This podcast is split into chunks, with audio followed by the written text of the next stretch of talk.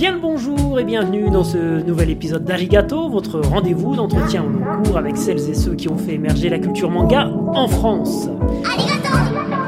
Double casquette pour notre invité du jour qui défend le manga et l'animation japonaise depuis de très longues années maintenant. Le jour, il se part de son costume cravate et devient Mobile CTO, comprenez par là responsable de l'équipe technique en charge du mobile et de l'innovation au sein du Figaro, et la nuit, il revêt son plus beau t-shirt de Théo ou la batte de la victoire et devient spécialiste pop culture pour le Figaro, bien sûr, il est tellement malin.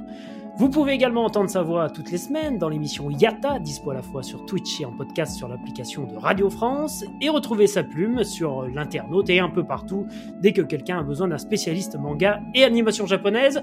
Je vous demande d'accueillir, comme il se doit, avec un tonnerre d'applaudissements rajoutés en post-prod, Monsieur Valentin Paco. Bonsoir Valentin. Ouais, il est là, ouais, sa voix, on devine qu'il est super beau en plus. C'est beaucoup trop, Euh, c'est beaucoup trop, Pardon. et ça sature énormément. Désolé, je recommence plus léger. Voilà, voilà, très bien, très bien. Bon, moi qui voulais faire une entrée fracassante, euh, bah, j'ai raté mon coup, c'est la vie. Ça sera une entrée euh, stressante plutôt, je pense, pour les auditeurs. Valentin, tout d'abord, merci d'avoir accepté notre invitation. Je propose, comme avec les autres invités, de commencer par le commencement. Vous êtes né, si j'ai bien fait mes recherches, en 1979, c'est bien ça? Euh, 81, 81. Ah là là là je, là, suis- je déjà, suis la, vieux, mais un, un peu moins euh, que ça. la première boulette. Alors, quelle a été votre rencontre avec l'animation japonaise et le manga par la suite, et quelles sont les œuvres qui vous ont marqué euh, à cette époque? Et ben alors, euh, comme tous les vieux euh, de cette génération, la, la rencontre se fait par le dessin animé. hein. c'est Ouais. vraiment euh, les animés, les dessins animés japonais, les japonaiseries comme elles étaient appelées à l'époque, qui, euh, qui m'ont fait rencontrer, euh, qui m'ont fait rencontrer tout cet univers de la pop culture japonaise. Je pense que mes premiers souvenirs sont pas le Club Dorothée. Mes premiers vraiment coups de cœur, c'était Youpi l'école est finie sur la 5. Ah. Euh, c'est là où notamment il y avait Théo la bête de la victoire, pour plein de raisons. Déjà la première raison, c'est que dès le début, Youpi l'école est fini, c'était tous les soirs à 17h, 17h30, donc ce qui faisait qu'on courait pour rentrer des cours, on finissait nos devoirs très très vite pour qu'ils soient faits, parce que sinon on se faisait gronder, et, euh, et on bingeait les dessins animés. À l'époque, ma sœur était plus grande que moi. Euh, depuis, je l'ai dépassée. Donc, c'était elle la, maître de- la maîtresse de la télécommande. Oui. Donc on regardait la 5 pour une raison très très simple, c'était Cynthia ou le rythme de la vie. Ce qui m'allait très très bien parce que juste après il y avait Théo la bête de la victoire et aussi Sous le signe des mousquetaires. Donc deux, Ah. deux chefs-d'œuvre absolus. Et, et après petit à petit, vraiment c'est le souvenir qui m'a le plus marqué de toute cette période. Bah, J'en ai plein d'autres. hein. Mes parents étaient, étaient séparés et chez mon père la télé était à la cave. Euh, donc le week-end, quand j'étais chez mon père, je me levais vers 6 heures du matin pour pouvoir aller voir les diffusions du matin euh, des dessins animés dans la cave. Euh, voilà. D'accord. On était, on était accro, quoi. Enfin, faut le, faut le reconnaître. L'animation japonaise, c'est une, sacrée drogue. Et alors, euh, vous l'avez un petit peu expliqué, mais euh, pourquoi euh, la 5 plus que euh, TF1 avec le Club Dorothée comme beaucoup d'entre nous? Voilà, en fait, j'a- j'adore vraiment le Club Dorothée et, et ça a duré tellement longtemps après que c'était impossible de de, de, de pas en, de, de pas en parler. Mais la 5, euh, il y a, il y a ce côté. Je pense que déjà, c'était un panel euh, peut-être un peu plus éclectique au début euh, en termes de dessin animé. Il y Ouais. avait aussi euh, toutes les chansons euh, interprétées euh, Mm. majoritairement par la regrettée Claude Lombard. Claude Lombard ouais. je, je le répète, mais je pense que j'ai plus écouté Claude Lombard à l'époque que j'ai écouté ma, ma mère ou mes profs à l'école. Il faut savoir que j'enregistrais les, les, les génériques qui passaient à la radio sur, sur Youpi, l'école est finie, et, et sur Super Loustic, la, la radio fantastique, pardon. Et, Mhm. euh, et je les saignais dans mon, dans mon baladeur euh, audio. Donc euh, c'était ouais, vraiment un, un- un moment hyper important de, de ma vie. Je pense que je peux chanter tous les génériques de l'époque.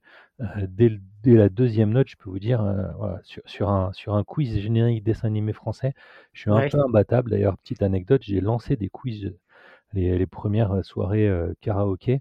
D'accord. Euh, bah, j'ai fait ça quand j'avais euh, J'avais 17 ans, 18 et 19 ans. J'ai travaillé dans un bar, un bar qui s'appelle le Zéro de Conduite, qui sert des cocktails dans des biberons. Et je faisais les soirées Youpi, l'école est finie. Donc j'y allais avec mon ordinateur portable et je faisais des, des, des soirées où on passait les, génériques de dessins animés et, et, des petits quiz musicaux. Donc il faudrait qu'on organise une battle entre vous et Olivier Fallet alors pour savoir qui, qui est, bah alors, Olivier, je pense il me coucherait sur toutes les sur toutes les versions obscures. Mais alors, sur les autres, franchement, il y a duel. Il y a duel, très bien. Je, suis à deux doigts d'organiser ça. Est-ce que, comme beaucoup à cette époque, euh, je parle du collège, lycée, vous aviez euh, du mal à imposer euh, votre passion pour le manga et l'animation japonaise? Ouais, j'étais pas du tout ostracisé comme un gros geek, si c'était ça la question. ni par mes parents, ni par ni à l'école. Alors, j'ai j'ai la chance d'avoir eu une enfance qui était un petit peu, euh, un peu le rêve américain, quoi. Donc, euh, Ricky ou la belle vie ou tout ce genre de séries télé. Euh, j'étais bon à l'école. j'ai vraiment aucun mérite. Hein. C'est, la génétique des cerveaux que mes parents m'ont donné. J'ai passé quasiment toute ma scolarité à être premier de la classe sans vraiment faire d'efforts. C'est vraiment hyper injuste ce que je suis en train de dire. Hein. C'est n'écoutez pas ça les enfants, il faut travailler, il faut faire des efforts. C'est ça le principe du shonen. Mais bon, j'avais des facilités jusqu'à la classe prépa. Et donc, comme j'avais des bonnes notes, il n'y avait pas de problème. la seule difficulté, c'était oui, effectivement, certains des dessins animés n'étaient pas, pas très bien vus par mes parents. Alors après, alors, la corollaire d'être quelqu'un, d'être un enfant un peu libre, c'est aussi que mes parents, ils travaillaient de manière acharnée. Mmh et, donc, ils n'étaient pas souvent là à, la maison. Donc, il y avait quand même aussi des grandes heures où on faisait un peu ce qu'on voulait. et le contrat social était très simple. Hein. Les devoirs sont faits, vous avez des bonnes notes à l'école, vous pouvez faire ce que vous voulez. monter des Lego pendant trois heures ou regarder des dessins animés pendant trois heures. Il n'y avait, pas ce, il y avait pas ce contrôle. J'étais vraiment à la cool. Et de temps en temps, oui, il y avait quelques, quelques dessins animés.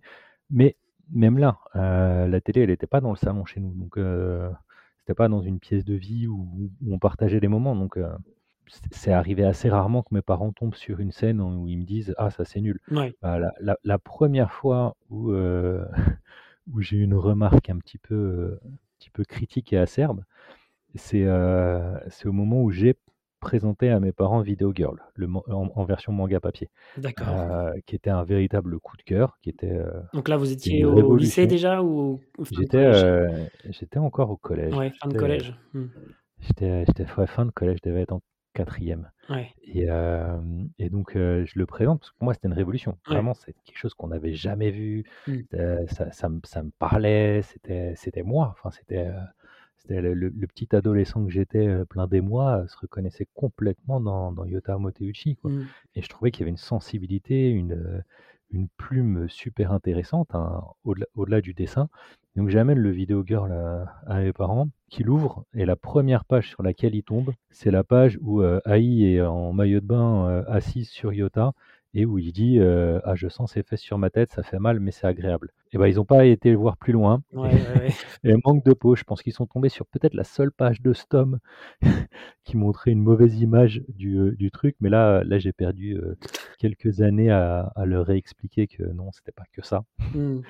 Mais euh, ils, n'ont même pas regardé la qualité du dessin. Quoi. C'était, c'était vraiment. Mais d'une manière générale, non, j'ai eu la chance d'avoir des parents ex 68 art, totalement libertaires, tu fais ce que tu veux tant que c'est pas de la merde, grosso modo. Désolé pour les gros mots, quoi, mais c'était vraiment l'idée, euh, l'idée était là, quoi. Ok, d'accord.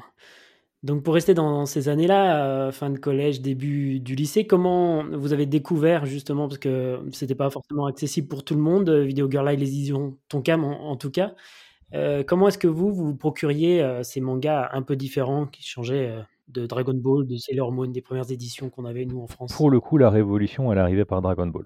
Dragon Ball, il faut savoir qu'à l'époque, c'était euh, plus important que toutes les religions. C'était vraiment mmh. le nouvel épisode de Dragon Ball. On était, on n'en pouvait plus. Il fallait savoir ce qui allait se passer ensuite. Et, euh, et dans une publicité, alors je serais incapable de dire si c'était dans le dans le Dorothée Magazine, dans un Joypad, dans un, je crois qu'il n'y avait pas encore Player One, mais dans un magazine de l'époque, il y a eu une pub pour euh, la boutique Tonkam, ou euh, dans, dans un texte, quelque part, ça a parlé de la boutique Tonkam. Et, euh, et donc, bah, comme j'habitais en banlieue parisienne, c'était assez facile pour moi de me rendre à Paris. Donc, Tonkam qui était à Bastille, rue Keller, qui était la première boutique d'import complètement dédiée au manga et à l'animé japonais. Il y avait une première boutique qui faisait de l'import de manga, c'était euh, Junkudo, euh, elle aussi à Paris, euh, plus vers Pyramide. Qui existe toujours. Qui existe toujours, mais qui elle était une librairie japonaise généraliste. C'est-à-dire qu'elle faisait toute librairie papeterie du Japon, du Japon de livres japonais pour les Japonais émigrés à Paris, et donc un petit peu de manga au milieu de tout ça. Euh, mmh. Mais c'était pas c'était pas leur, euh, c'était pas leur cœur de métier, même si pendant un moment ça a été, euh, je pense, une grosse partie de leur business, hein, surtout au début des CD, des CD de Japanim. Et donc ils avaient, ils avaient ce petit corner, mais je les ai découverts après. C'est vraiment par la boutique Tonkam.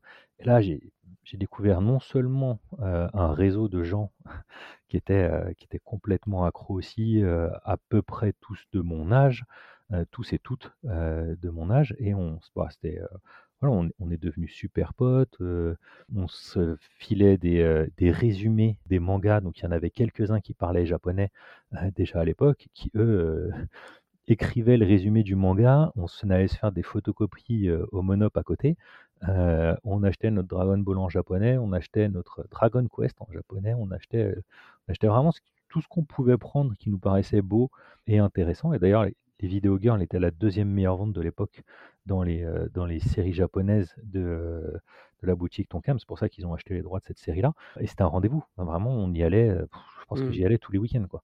Et, euh, et c'était, c'était génial. On achetait des cardas, on achetait plein de trucs. Mais vraiment, l'idée principale, c'était d'aller là-bas pour trouver une autre source de Dragon Ball. Et, et c'était, c'était la folie. Donc vous avez connu alors toute cette période sur laquelle on revient souvent dans cette émission, pour en tout cas les Parisiens, bah, tout à fait, vous donniez rendez-vous euh, rue Keller et puis ensuite vous faisiez le, tour des boutiques. Euh. Mais c'est ça, ce qu'il faut voir, c'est que Tonkam euh, ont organisé le premier, cos le premier cosplay en rendez-vous officiel, mmh. c'était dans la rue Keller. Mmh. Euh, c'était pas 4000 personnes comme on peut avoir aujourd'hui, c'était pas des cosplays avec des chorégraphies et tout, hein. c'était vraiment des trucs de briques et de broc. Euh, mais fait déjà par des gens hyper passionnés. Et c'était euh, c'était incroyable. D'ailleurs, euh, il y, a, y, a, eu très peu de temps après, donc au début de, de cet essor, on avait déjà quelques petits salons. Les, les premiers salons où commençait à y avoir des, des, petits événements pop culture euh, animés et animation japonaise, c'était dans les gymnases des écoles. Enfin, on était dans les gymnases euh, des, lycées parisiens. C'était vraiment des tout petits trucs. Il y en a, il y en a un qui était, euh, je sais pas, il devait y avoir cours de badminton à côté, donc on avait un demi-gymnase et on avait cinq tables avec des fanzines. Mmh. J'ai eu, j'ai eu la chance, l'incroyable chance aussi, d'avoir parmi mes, mes camarades de classe, bon, il était avec moi dès l'école primaire, mais j'ai appris seulement euh, au collège que son cousin était Grégoire Parcollet. Euh, et euh, Grégoire Parcollet, c'est un nom qui a un peu disparu des, Ça ne me dit rien, en effet. Des, lexiques, mais il faut savoir qu'il est avec Cédric Litardi, cofondateur de Kazé. D'accord. Donc en fait, bon, Cédric a continué à construire une boîte incroyable. Hein. je ne vais, pas, je vais, pas, je vais pas réécrire l'histoire, mais au tout début, il y a une partie il y a une partie qui était, euh, qui était en, école, euh, en école d'ingé, école de commerce, euh, tout mmh. ça, de, passionnés un peu plus âgés que nous, qui ont été les premiers piliers et qui ont fondé un fanzine qui s'appelait Animart. Et en fait, ce fanzine est devenu Animeland par la mmh suite. Et, et, à cette époque, Animart, donc il y avait Cédric Litardi, il y avait Grégoire Parcollet, il y avait 5-6 autres personnes. Je me demande, je crois qu'il n'y avait pas Grégoire Hello à ce moment-là, mais il y ils avaient deux personnes qui parlaient, euh, qui parlaient japonais. Et, euh, et dans ce fanzine, c'est là où j'ai vu mes premières pages de City Hunter. Parce que euh, bah, c'était du fanzine, hein, donc ça scannait les pages. Enfin, c'était, du, mmh, c'était le mmh. premier scan trad, hein, mais diffusé à 50 personnes. Allez, peut-être, peut-être 200. Ouais, Et, et, en fait, donc il, il, habitait à 500 mètres de chez moi. D'accord. Et j'ai découvert ça le jour où bah, le copain en question ne pouvait pas venir parce que il devait aller aider, aider son cousin à emballer des, des cassettes vidéo et en fait il faisait les, les copies de, des, des premières VHS casées chez lui. Il avait 15 magnétoscopes avec deux, deux cassettes et il faisait des copies tous les week-ends. C'était vraiment une production artisanale. Quoi. Ah ouais, c'est clair. D'accord. J'avais pas conscience. depuis, il est devenu architecte. Comme. Ça mène à tout, de faire des copies de VHS. Alors, comme beaucoup, j'imagine, euh, à cette époque, euh, vous découvrez aussi l'animation en, VHS. Quel, euh, quel, souvenir vous gardez de cette période où on se passait les, les cassettes sous le manteau? Ah, C'était une période bénie parce que déjà, il faut savoir qu'il n'y avait pas la vidéo à la demande à l'époque. Hein. Donc, quand on voulait regarder son nouveau Dragon Ball, il fallait être à la minute près derrière la télé parce que Mmh. sinon, on le loupait. Il fallait se payer, il fallait attendre les vacances scolaires pour qu'il y ait les rediffusions. c'était pas toujours facile. Puis, ben, justement, c'est les vacances, donc on part, on est à la mer, on est au machin. Bon, là, on est quand même un peu, un, peu plus intéressé par dehors que, que la télévision. Et, et donc, la, la, VHS a été, là encore une fois, un, un outil de liberté, liberté folle qui nous a permis euh, donc de consommer ce qu'on voulait quand on voulait, enfin, ce qu'on voulait, ce qui était disponible quand on voulait, euh, et puis surtout de pouvoir revoir les scènes euh, qu'on désirait là aussi. Au moment où on le voulait, autant de fois qu'on voulait, de passer en accéléré certains passages, parce qu'on va pas se mentir, Dragon Ball, la première série télévisée, a posteriori, il y a quand même énormément de passages chiants.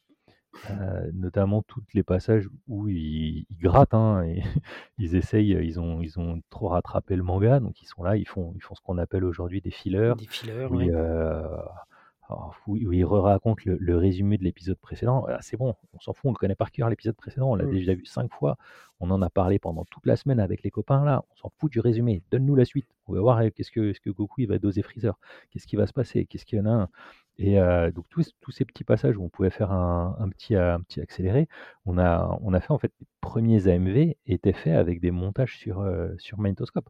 Et euh, là aussi c'était, c'était incroyable. Ouais, je serais, je serais curieux de voir ça. Ça doit exister encore, j'imagine, sur YouTube. Oui, complètement. Je pense qu'il y a, il y a pas mal d'acteurs euh, du milieu qui ont une mission euh, patrimoniale euh, qu'ils ont pris à cœur et qu'ils ont suggéré. moi, moi j'ai consommé, j'ai eu mmh. la chance d'être là à cette époque, mais j'ai vachement moins archivé, alors que j'avais tous les animarts et tout ça. Bah, J'en ai plus aucun chez moi. mais je sais qu'il y a pas mal de gens de l'époque qui les ont tous gardés. Et, c'est des, des, choses qui mériteraient d'être dans une expo d'un musée un jour où on retracera l'histoire de, mmh. de l'animé et du manga en France. Complètement, très belle idée. Et concernant les mangas, quels sont les, titres que vous découvrirez dans, dans ces années-là? Est-ce que, comme beaucoup à cette époque, vous lisiez un peu tout ce qui vous passait dans les mains? Bah, Je lisais non seulement tout ce qui me passait dans les mains, mais on a parlé tout à l'heure de est-ce que mes parents me mettaient des bâtons dans les roues? mon beau-père, alors que j'avais quoi? J'avais 13 ans, m'a mis Akira dans les mains. Ah ouais, d'accord. donc, euh, donc ouais, non, j'avais, j'avais des parents et des beaux-parents vraiment cool. Euh, parce que lui, il avait acheté, euh, je crois, on partait au ski et il avait acheté en kiosque le, le Akira. En plus, c'était, déjà le, le 14e chapitre, je sais pas combien. Ouais. donc je, suis vraiment rentré par la fenêtre. et, il l'avait acheté pour lui ou il l'avait acheté pour vous? Il l'avait acheté pour lui et il me l'avait passé parce qu'il voyait que j'étais intéressé et que j'étais, mmh. j'espère, assez, assez mature pour mon âge, on va dire. Et voilà, bon, cela dit, j'avais déjà lu Les Passagers du Vent, j'avais déjà lu plein de BD pour adultes, donc il n'y a pas, pas vraiment de, de, problème. En vrai, ce qui se passe dans Akira est dans un sens presque moins violent que ce qu'on peut voir dans plein de films ou séries télé. C'est expliqué, il y a, enfin, bref, y a, alors, la version manga est quand même beaucoup plus hardcore que, le, que la version animée. Mais là, j'étais tombé sur un fascicule, ça ressemblait à. C'était un format comics. Glenna avait été très très malin dans son approche pour le vendre. ça, permettait de faire une transition. Et puis graphiquement, c'était une telle claque que là, c'était impossible de, de, se positionner en disant Ah, c'est pas beau, Là, ça, ça, marche bien. Donc j'ai eu, Akira très très tôt. J'ai eu Video Girl. Mmh j'ai pris en japonais tout ce que je pouvais prendre à l'époque, hein, donc du, du, City Hunter, du Ranma, du, bah, cette fameuse première édition de Arion de 86, bah, je l'avais.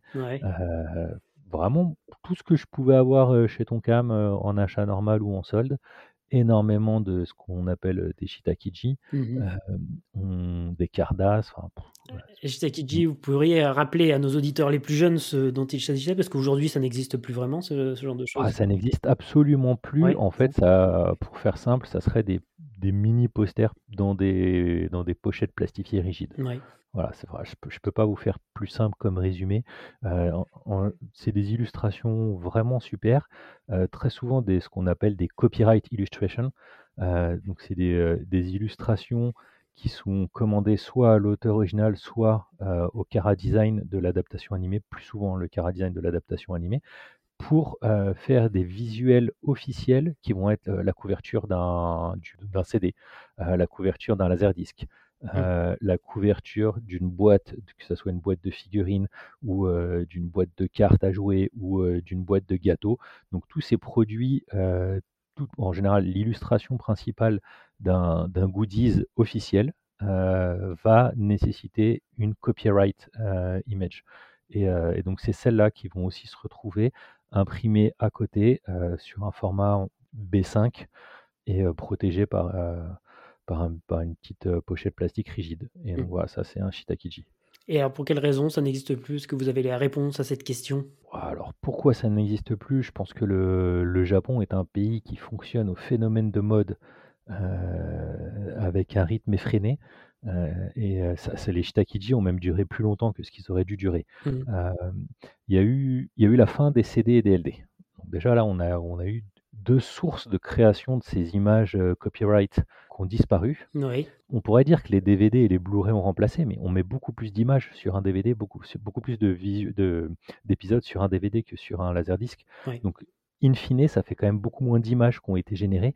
il y a eu un petit peu aussi la fin des, des calendriers. Puis il y a des auteurs qui ont dit qu'ils voulaient s'en occuper. Donc c'était plus difficile au niveau de la gestion des droits. Parce que sur les produits dérivés, euh, je, prends, je simplifie vraiment énormément. Hein. Les pros qui m'écoutent, euh, ne me dégommez pas.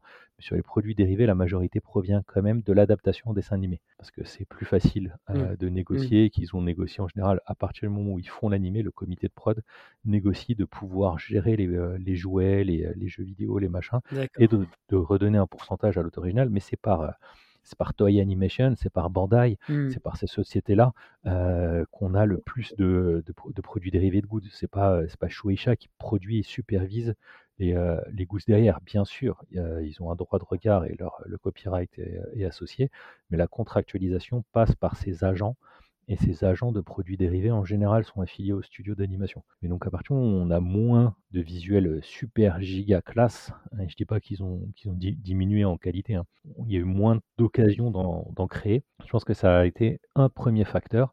Et le deuxième, bah, il faut remplacer euh, il faut remplacer ce Shitakiji. Le Shitakiji, son, son, son existence principale au Japon, pourquoi c'était sur une pochette plastifiée rigide euh, C'est parce que les écoliers, pourquoi c'était format B5 C'est parce que c'est le cahier de cours, euh, le, cahier de notes des écoliers. Et pour que quand tu écris à la plume ou au stylo sur ta feuille, pour pas que ça écrive, ça appuie par transparence sur deux, deux trois pages d'épaisseur, tu mettais ce, ce, petit intercalaire rigide entre les deux.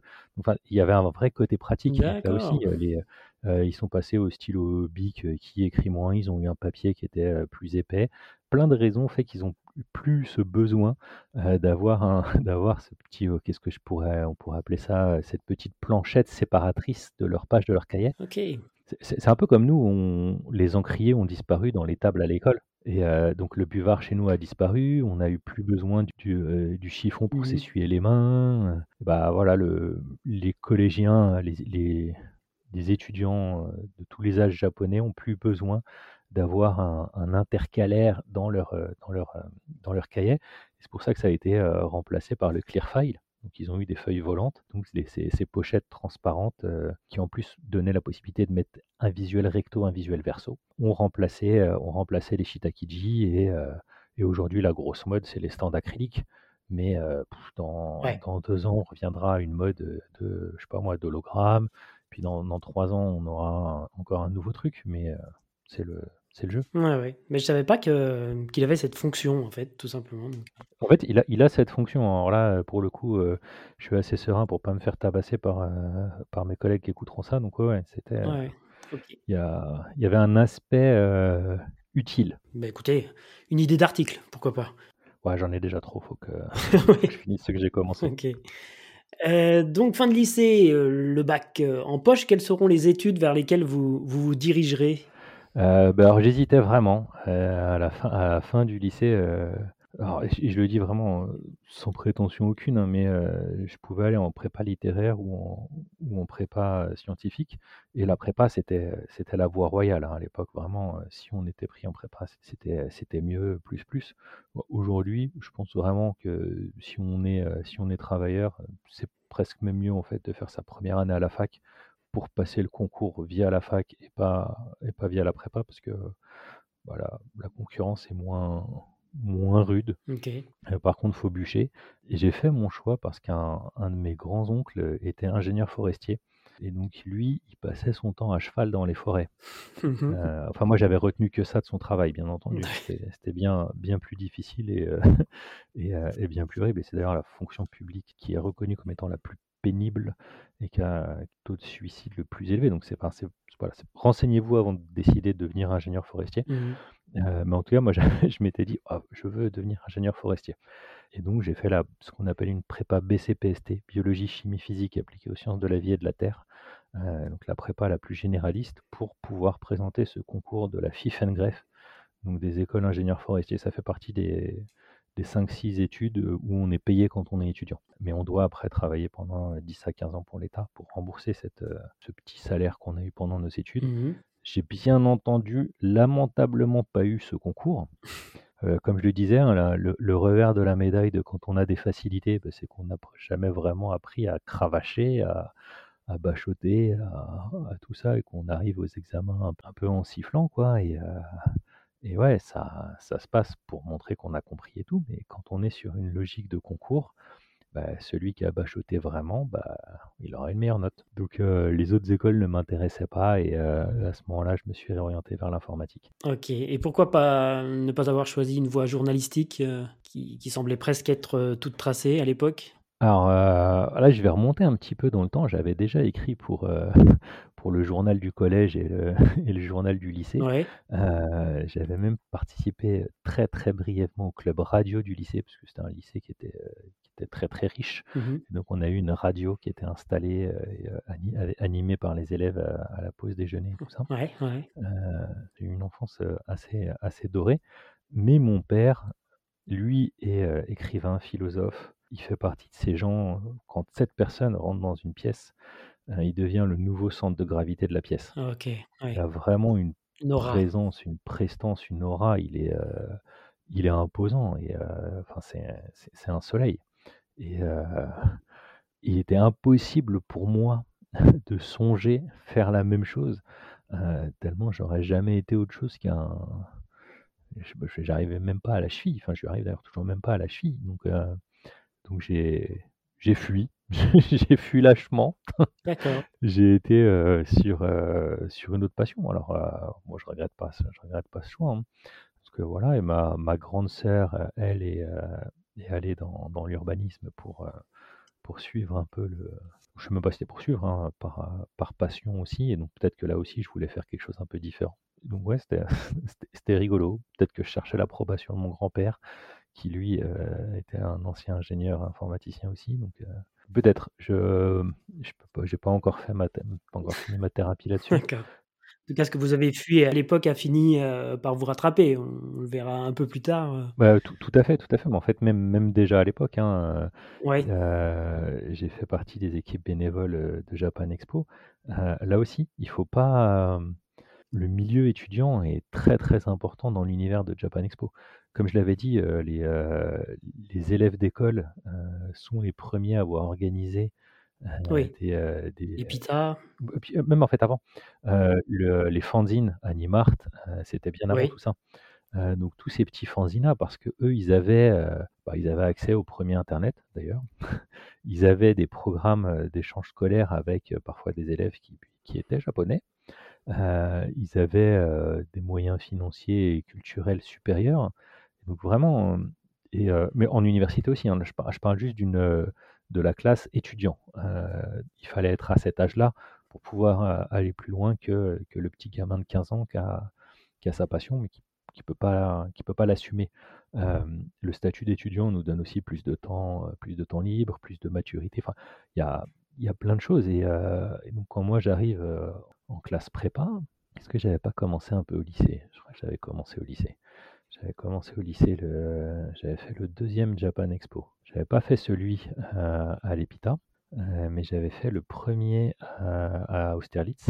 Le four, si vous croyez qu'il fait chaud euh, aujourd'hui à Japan Expo, croyez-moi, Ouais, vous n'avez ouais. pas connu Austerlitz. Et j'ai fait partie de l'équipe des bénévoles de, de Japan Expo. Et pourquoi je dis ça? C'est que euh, bah, j'étais au Shinbun, donc le- la gazette interne où on écrivait les articles pour raconter ce qui se passait, on teasait un peu ce qui allait arriver. de manière bien moins professionnelle que ce qui se passe aujourd'hui, hein, parce qu'aujourd'hui les équipes c'est autre chose en termes d'organisation. Bah, c'est plus des bénévoles, c'est des salariés, ils font, ça, ils font ça à temps plein ou à, ou à temps plein au moins pendant trois mois de l'année. C'est euh, ça demande une rigueur euh, et, c'est autre chose. Et je peux, je peux du coup raconter, je pense que ça a déjà été raconté, mais l'anecdote de la première premier Japan au CNIT. Il faut savoir que les, les équipes d'organisation ont cette vision de euh, Japan va continuer de grandir. C'est hyper courageux, c'était hyper juste. D'ailleurs, je pense qu'ils avaient sous-estimé à quel point ça allait grandir. Et, donc, on va voir l'organisation du CNIT, on, négocie le tarif, et, à ce moment-là, on, on, leur dit on attend 35 000 ou 40 000 personnes sur le week-end. au total, donc ça faisait, on était déjà sur 4 jours, je crois. Euh, ça faisait 8 et 12, 8000 et 12 000, enfin c'était un gros chiffre. Ou peut-être que je raconte l'histoire et qu'on leur dit juste 25 000, enfin on leur donne un chiffre, et eux en fait nous rient au nez. Ils nous rient vraiment au nez, tu vois, en, mode Ah mais ces petits coins avec leur, leur dessin animé japonais, mmh. jamais ils seront plus de, de, de 50, de 50 gros boutonneux, c'est bon. Ce qui fait qu'en fait le premier jour, il n'y avait pas assez de pompiers sur place par rapport au nombre de personnes. C'est pour ça que ce premier Japan Expo au CNIT, on a dû bloquer les entrées un moment, ce qui n'est pas sans rappeler euh, le, problème qu'a connu euh, Paris Manga il y a quelques années avec, après le Covid, euh, parce que les règles de sécurité font qu'il y, a, deux limites. Il y a la première limite, le nombre de personnes physiquement autorisées dans un bâtiment, et il y a le nombre de personnes autorisées par personnes assermentées, donc pompiers soignants, pour s'il y a un problème. c'est un peu comme quand on va faire un voyage scolaire, il faut un prof pour 10 élèves. Euh, si mmh. les élèves ont un certain âge, ou il en faut un pour 20 euh, si, euh, si, on est si on est étudiant, et il en faut un pour 5 si on est en école primaire. Donc il y avait, il y avait ces contraintes de sécurité, et on a, on a perdu, je crois, deux heures le temps qu'ils rapatrient des pompiers de, du centre commercial des quatre temps, de machin, de bidule, pour qu'on puisse faire rentrer à nouveau des gens. Et, c'est pour ça que, vous savez, dans les salons, il y a sur pas mal de points de passage, il y a des pointeurs, il y a des personnes qui ont une espèce de petite de petits trucs qui ressemblent à un chronomètre dans la main et ils font clic-clic à chaque fois qu'il y a des gens qui passent. C'est pas seulement pour, euh, pour savoir combien de gens ont payé leur ticket, c'est pour savoir combien de gens il y a dans certains espaces.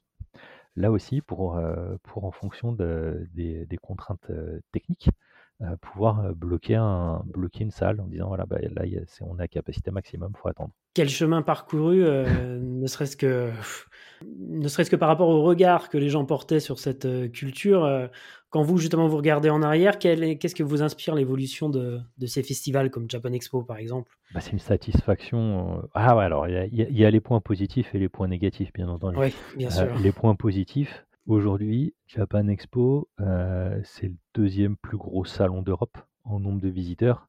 Après le salon de l'agriculture ah, ça, ça, juste après le salon de l'agriculture. Donc ça veut dire que culturellement, c'est le premier salon d'Europe. Mmh. Euh, ouais, mmh. désolé pour les gens qui vont de l'agriculture, je le range pas dans le culturel, je le range dans le pratique, dans le lifestyle, dans voilà, bref. Ne venez pas me mettre des coups de fourche, s'il vous plaît.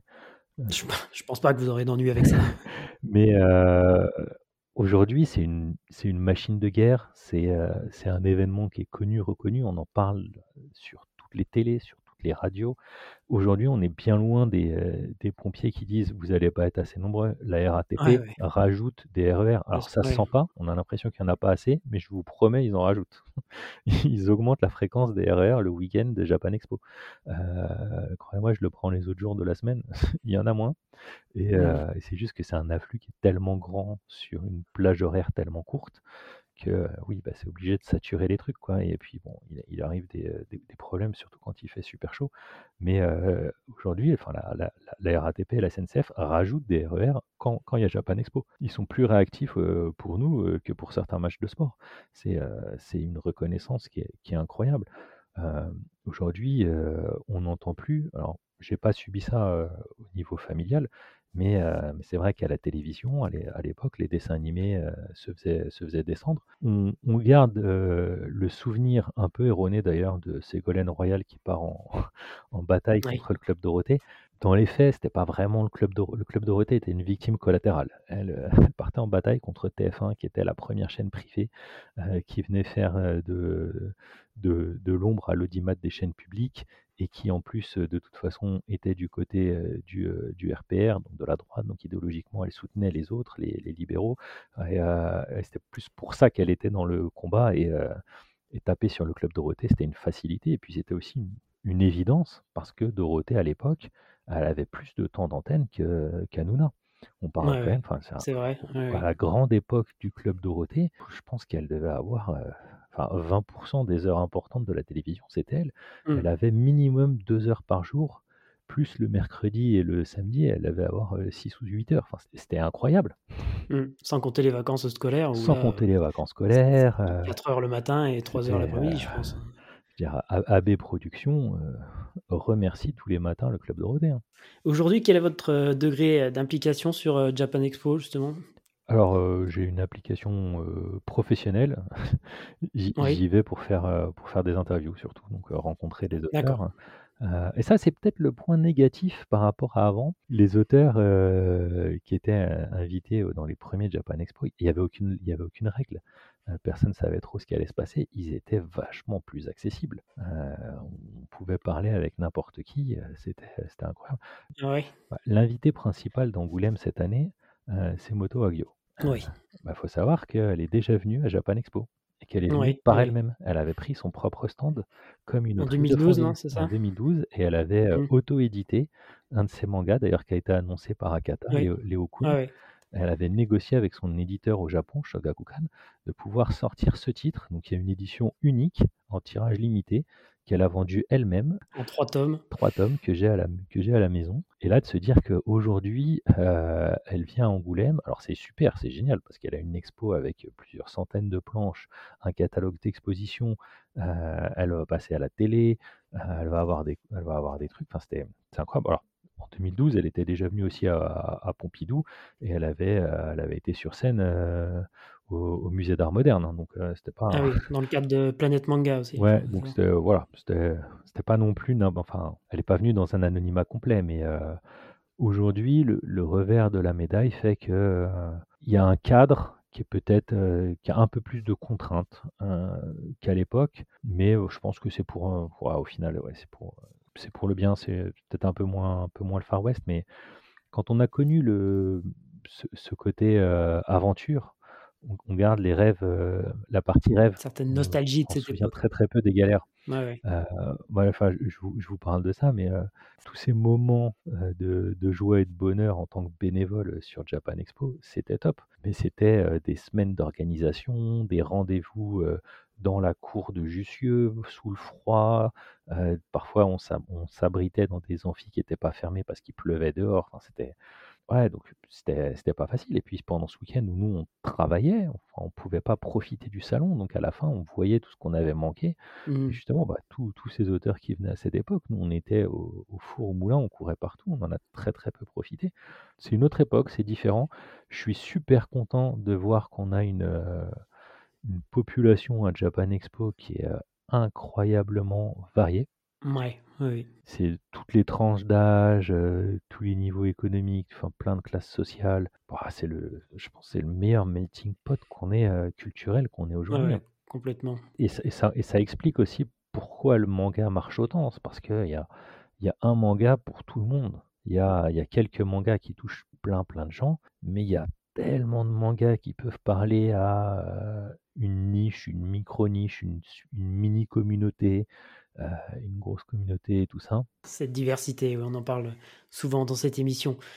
Comme euh, tout bon journaliste spécialisé en, manga et en animation japonaise, on retrouvera votre signature dans les pages et sur le site internet d'Animeland. Je ne sais pas si c'est à ce moment-là, là on est donc à la fin de, votre parcours universitaire, on va dire. À quel moment est-ce que vous avez intégré la rédaction du magazine et quelles étaient vos missions?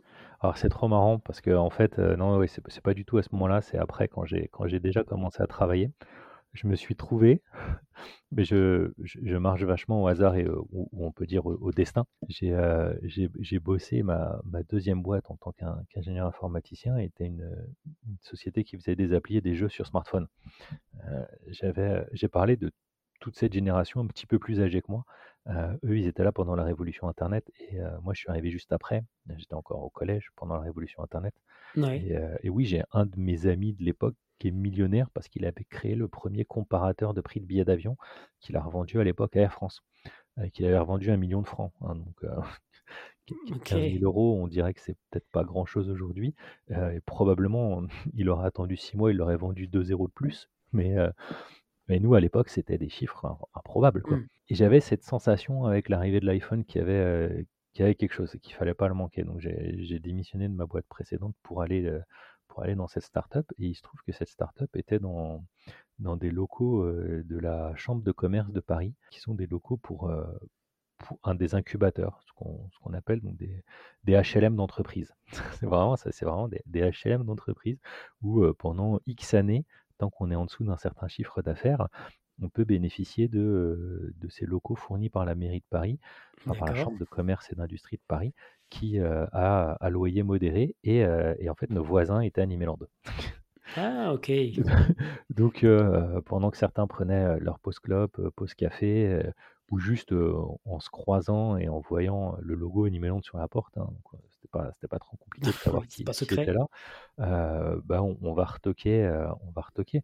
Donc, Donc là, on est sur quelle période? Les années 2000, 2005 On est, on est 2000, 2006, 2006, 2007. Ouais, et, et, là, je me rapproche de, de ce côté-là parce que quand j'ai arrêté d'être bénévole à Japan Expo, je me suis dit, bon, voilà, il y a, y a, le travail qui rentre, ça change le rythme de vie, et il y a, plein de trucs. J'ai fait, j'ai fait une petite pause, j'ai complètement arrêté les activités extra. J'ai continué à, lire du manga et à regarder des animés, mais je n'avais pas le temps de faire autre chose que de, que travailler. Mais je suis resté très très ami avec pas mal de gens, de gens de cette époque, notamment d'autres personnes. Et pareil, la moitié des bénévoles de Japan Expo à, l'époque, aujourd'hui, travaillent dans des maisons d'édition, travaillent, certains en ont même monté. Enfin, mmh. c'est ce milieu de passionnés qui est, qui est resté dans. L'autre moitié ont complètement changé et font, et font autre chose. Mais ce milieu aujourd'hui est encore tiré par cette génération et, et par les nouvelles. Hein, il y a, y, a, y a, des petits jeunes qui font, qui font un travail formidable et, et je ne vais absolument pas leur, leur enlever ça. Euh, et donc j'ai senti, euh, ça m'a remis dans le bain et tout de suite euh, débordant d'énergie, vont vouloir participer, donner des coups de main organisationnels ici et là. Et je serais incapable de dire quel est le premier article que j'ai rédigé pour Animeland. Je peux vous dire la première fois où j'ai eu mon nom publié dans un manga, c'est quand j'ai écrit à Tonkam en disant Ouais, non, là, les traductions sur H2, les termes de baseball sont pas bons. Donc H2 Mitsuru Adachi, dont on reviendra un peu plus tard dans l'émission. Mitsuru Adachi. Euh, et je pense que je dois être un des euh, cinq Français fans de manga qui connaît euh, toutes les règles de baseball. ça reste un sport malheureusement très mineur en France. Bon, j'exagère en disant 5, hein, parce qu'il y, y a, plusieurs pratiquants. Et, et on a une joueuse professionnelle en Major League féminine aux États-Unis. On a un Français qui est en Ligue mineure, l'équivalent de la deuxième et troisième division de foot euh, en baseball. Donc on commence à avoir vraiment des, euh, sportifs professionnels français euh, au baseball et mon petit doigt me dit que ça va continuer.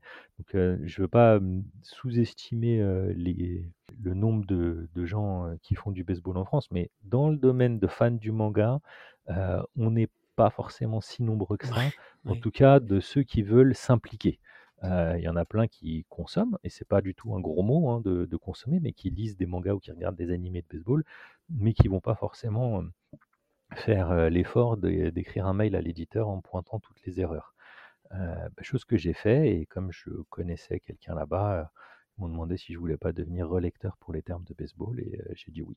Et, donc tous ces facteurs un peu en même temps m'ont remis dans le bain, et donc j'ai commencé à écrire pour Animeland temps après, euh, là on est en 2000, 2012 euh, je crois, mmh. euh, je, change mon bureau, je, enfin je, quitte mon job pour changer d'environnement. plein de raisons. déjà un événement personnel qui a fait que j'avais besoin de changer d'air. Et, ensuite, bah, travailler en start-up, c'est cool, mais au bout d'un moment, on en a un peu marre de faire 8 heures du matin, 2 heures du matin tous les jours. on veut un peu plus de stabilité dans la vie. Et, en fait, pendant que je cherchais du travail, un des endroits où je passais un entretien a appelé le responsable des applis au Figaro parce que c'était une de mes références. On, travaillait pour eux dans la startup où j'étais. D'accord. qui m'a appelé à 22h30. Quand je suis sorti de cet entretien, c'était chez, chez les assurances AXA. Donc je sors vers 22h de l'entretien. Entretien qui s'était super bien passé. Hein. Dans ma tête, je recevais une offre d'emploi le temps d'arriver chez moi.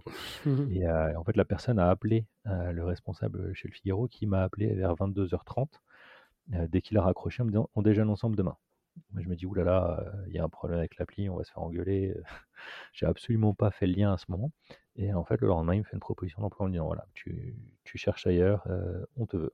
Et, donc voilà comment je me suis retrouvé au Figaro. Ben voilà, en plus, c'était, c'était ma question suivante. Mais alors, pour y faire quoi exactement, dans un premier temps? Pour m'occuper de, de, toutes les applis sur smartphone qu'il y a, qu'il y a au sein du Figaro. D'accord, donc ce que vous faites encore aujourd'hui Ce que je fais encore aujourd'hui, qui est, qui est ma principale source de revenus. Et on était au même étage que le service culture. D'accord. Donc le service culture au Figaro, faut savoir qu'il y a deux journalistes qui parlent énormément, qui à cette époque, il y avait deux journalistes qui parlaient énormément de bande dessinée. Donc quand on parle de bande dessinée au Figaro, qui est le plus vieux journal français, qui a une image et une, et une audience impressionnante, Mmh et ben, on reçoit beaucoup de BD, ce qu'on appelle les services de presse. Ouais, les BD, ça prend plus de place que les mangas. Donc imaginez des bureaux avec des piles de centaines de BD dessus, ça déborde de partout. Bref, ça se voit de loin. Mmh et, et, je vais parler avec l'un d'eux parce qu'il il y avait aussi des comics, on parle de bande dessinée. Et à un moment, je lui dis, bah, Olivier Delcroix, mais Olivier, pourquoi vous parlez jamais de manga? Et Olivier me répond tout gentiment, bah, parce que nous, on ne connaît pas et on n'a pas le temps de se plonger dedans, on ne saurait pas comment aborder le sujet, on ne saurait pas de quoi parler. c'est pareil, en fait, avant même de commencer à parler de ça, j'ai dit, mais ouais, les, j'étais vraiment, j'étais jeune et, jeune et un peu stupide. Je disais, mais ouais, j'ai l'impression que vous faites que des critiques élogieuses. Et, il me dit, bah oui, parce qu'il y a tellement de choses qu'on aime qu'on n'a pas de temps à perdre avec les choses qu'on n'aime pas. et donc ça, c'est très important parce que c'est Olivier a 100% raison mmh. quand il m'a dit ça. Et je suis pas le seul à penser ça. D'ailleurs, moi-même aujourd'hui, je le fais. J'écris très rarement sur un manga en disant c'est pas bien, il y a mieux, il y a non, effectivement, on n'a pas le temps de parler des choses qu'on n'aime pas. Donc on va, on va parler de quelque chose qu'on n'aime pas seulement si c'est un gros truc. Par exemple, c'est complètement un exemple au hasard. Hein. Si on n'a pas aimé le nouveau Astérix, on est obligé d'en parler parce que c'est Astérix, c'est un immanquable. Si on mmh. n'a pas aimé le nouveau Lucky Luke, si on n'a pas aimé le nouveau Schtroumpf, voilà, c'est des gros trucs. Le nouveau Gaston récemment a fait couler beaucoup d'encre. Soit du passage, il est très très bien au final. Mmh. mais ça, c'est voilà, c'est des titres immanquables. c'est comme si bah, aujourd'hui, Dragon Ball Super, Dragon Ball Super, on se doit de parler du premier tome quand il sort, parce que c'est le retour de Dragon Ball en manga, et on peut dire si on aime ou pas, mais on est obligé de parler de Dragon Ball Super. Alors que sur tous les autres titres qui sortent, vraiment, on va parler que de ceux qu'on aime, parce qu'on n'a pas de temps. On n'arrive même pas à parler de tous ceux dont on aimerait parler. On va pas gâcher du temps à parler de quelque chose qu'on n'aime pas. Bon, bref, je me suis égaré euh, et, je glisse dans la. Mais alors, vraiment, en plus, sans même, sans aucune arrière-pensée, euh, c'était plus pour lui dire, euh, lui suggérer de parler de manga lui. Ben, parler de manga, s'il vous plaît, parce que c'est c'est intéressant. Il y a un lectorat très très fort. Il y a une richesse, une originalité qu'on retrouve pas forcément en ce moment dans le, dans le monde de la bande dessinée ou du comics. Il y a un renouvellement. Et, et, donc, il me dit, bah, essaye. Et donc là, je, lui, je fais deux choses. Je lui fais une petite liste de mangas que je lui ramène et que, et que je lui prête, avec du Monster et, et, deux, trois autres classiques. Des valeurs sûres. De, convaincre des gens qui ne sont pas habitués à la mmh lecture du manga et qui viennent plutôt d'un monde, d'un monde de la bande dessinée. C'est ouais, c'est des titres. il n'y a, a, aucune chance de, de, se tromper. Mmh. Et, et j'écris la chance fait que j'écris pas trop trop mal. Euh, il me corrige, il, il, réécrit la moitié de mon article. Hein, mes, mes, premiers articles, euh, c'est 50% euh, Olivier Delcroix, Aurélia Vertaldi et Jean-Baptiste Gara qui les ont réécrits hein, en, reprenant, en allégeant mon français. Je suis, je suis très très verbeux, je fais des longues phrases. un peu moins maintenant, j'ai progressé. on a, quand on a cette frustration de vouloir raconter plein de choses, ben, on a du mal à se retenir et donc on a tendance à en, à en faire beaucoup et à pas comprendre que bah, c'est pas la même chose quand on écrit pour le Figaro que pour Animeland. Déjà, c'est pas le même lectorat du tout, Mmh euh, c'est pas le, c'est pas la même cible, c'est pas les mêmes, euh, c'est pas les mêmes choses à raconter. Donc, euh, donc voilà, donc je fais mes, je fais des petits articles ici et là. Euh, ça se passe plutôt bien. Puis après, ils se sont rappelés en fait que c'était pas mon travail et que j'étais pas payé pour ça. Donc il y a eu un- une petite période de, de flou, de flou juridique. Ah oui, euh, à c'est-à-dire que savoir, vous euh, oui, c'est bizarre ça. parce qu'en fait, je suis salarié du groupe, mais je suis pas payé officiellement pour être journaliste. Et, euh, et donc ouais, ça, ça a posé des problèmes. Et c'est pour ça que j'écris plus sur le Figaro, mais sur l'internaute qui appartient au groupe Oui. toujours et qui a, qui a pas les mêmes contraintes de, de quota de gens avec la carte journaliste officiellement. Et pour avoir la carte, la carte de journaliste, il faut que 75% de vos revenus soient liés à vos activités de journaliste. Je me rappelle par exemple que euh, PPDA avait perdu sa carte journaliste quand il avait publié son deuxième livre, parce que ses, droits d'auteur euh, exact, étaient, euh, étaient supérieurs à ses euh, revenus de présentateur télé chez TF1, ce qui était d'accord. pourtant des, des beaux revenus. Oui, j'imagine, oui. Ouais. Mais comme c'était un roman, euh, c'était pas de la presse, Mmh. et ça représentait plus de 25% de, de ses revenus. OK. Et, euh, et voilà, donc il y a toutes ces contraintes.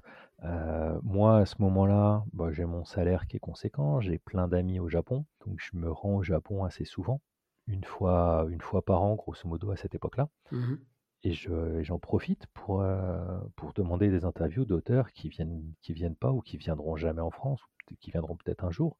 Mais, euh, mais au Japon, on a des, des conditions un peu meilleures parce que bah, on est en général seul. Donc on arrive à avoir une heure avec l'auteur. Quand on, quand on est en France, euh, sur un Japan Expo, euh, Tsukasa Ojo, les créneaux, c'était 15 minutes. Mmh. Ouais, ouais. Je ne sais pas si vous vous rendez compte, 15 minutes avec l'interprète qui prend au moins la moitié du temps pour traduire, euh, ça fait pas beaucoup de temps pour poser des questions. Alors, je ne dis pas ça pour mettre un taquet aux, aux attachés de presse ou autres, hein, c'est des contraintes qui sont, qui sont ce qu'elles sont, mais euh, c'est juste pour expliquer pourquoi c'est vachement plus intéressant de pouvoir avoir une heure quand on est, euh, quand on est au Japon. Quoi. Bien sûr. Euh, et puis, il y a tellement d'auteurs qui viendront jamais en France que c'est quelque chose à essayer. Et, et forcément, mon auteur préféré, Mitsuru Adachi, c'était même pas mon objectif parce que c'était pour moi c'était impossible. Ouais. C'était le rêve. Le Graal. Je me devais de tenter de le faire. D'accord. Je, je- je me devais de demander. Euh, j'ai demandé, ça n'a pas marché. J'ai demandé une deuxième fois, ça n'a pas marché. Et donc à chaque fois, là, où, en allant au Japon, euh, j'ai demandé une troisième fois, et là, on me dit oui. Donc là, je me dis, ah, pff, formidable, je prépare mes questions, j'en ai à peu près 200, j'ai droit à 15. Mmh Donc je me dis, bon, attends, Valentin, va falloir couper. Euh, je les refais, je les re-refais, je les re-refais.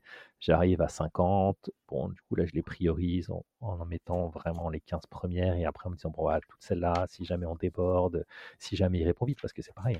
Avec les, les personnes qu'on interviewe, euh, on ne sait jamais si ça sera quelqu'un de prolixe ou pas, si ça sera quelqu'un de timide. J'ai déjà eu des auteurs euh, japonais qui répondaient limite par oui ou par non. Alors après, bon, c'est très très variable. Le- la qualité de l'interprète est aussi vachement, va- vachement importante. Mais moi, à titre perso, j'aime bien euh, briser la glace à- vers la troisième question. J'ai toujours une question un petit peu rigolote euh, qui montre que j'ai compris l'œuvre et ou la personnalité de l'auteur. Et une question, cette question, elle est un petit peu décalée pour essayer de le faire, le faire rire. Et, sinon, une vraiment très très sérieuse, mais sur le fond de son œuvre ou de sa personnalité, selon la manière dont il réagit aux deux premières, euh, pour voir vers où il faut que j'aille. Et, après, ça permet de, de mettre l'auteur en confiance, parce qu'il y a aussi cette image au Japon de les journalistes, c'est très très important, c'est très, c'est très sérieux, c'est très officiel, faut pas dire de bêtises, euh, tout ce que vous pourrez, tout ce que vous direz pourra être retenu contre vous presque. hein, Ouais. Parce que la, légende des journalistes qui donnent leurs questions euh, aux Japonais avant, euh, c'est c'est une obligation. Euh, je, je vais, pas vous mentir, hein, quand on va au Japon, Ouais.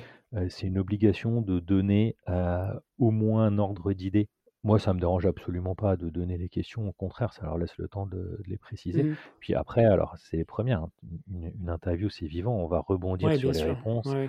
Euh, une réponse va générer des nouvelles questions. Euh, c'est c'est- c'est un chemin de fer. Mais bon, déjà, moi, ça me rassure d'avoir euh, d'avoir euh, d'avoir ce, ce, ce petit truc qui me guide. Euh, je sais que Pauline Croquet, par exemple, elle, elle est pas du tout comme ça. Elle, elle est plus sur un, sur un concept et elle, et elle déroule.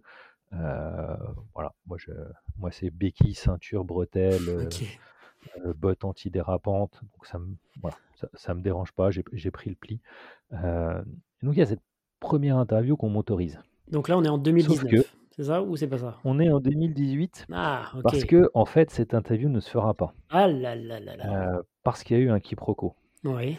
En fait, c'est pas l'auteur qui avait dit oui, c'était euh, l'ayant droit. D'accord. C'était l'ayant droit qui avait dit oui. Et, euh, et donc, moi, j'étais au Japon, euh, où c'est l'éditeur français qui m'avait dit oui. Enfin bref, moi, j'avais eu un c'est bon, avec une date et tout. hein. Euh, et en fait, on m'a dit au dernier moment, en fait, non, bah, c'était pas bon. Donc là, je passe de homme le plus heureux de la Terre Oh, c'est la fin du monde. ça doit être terrible, ouais. au Japon. Ouais.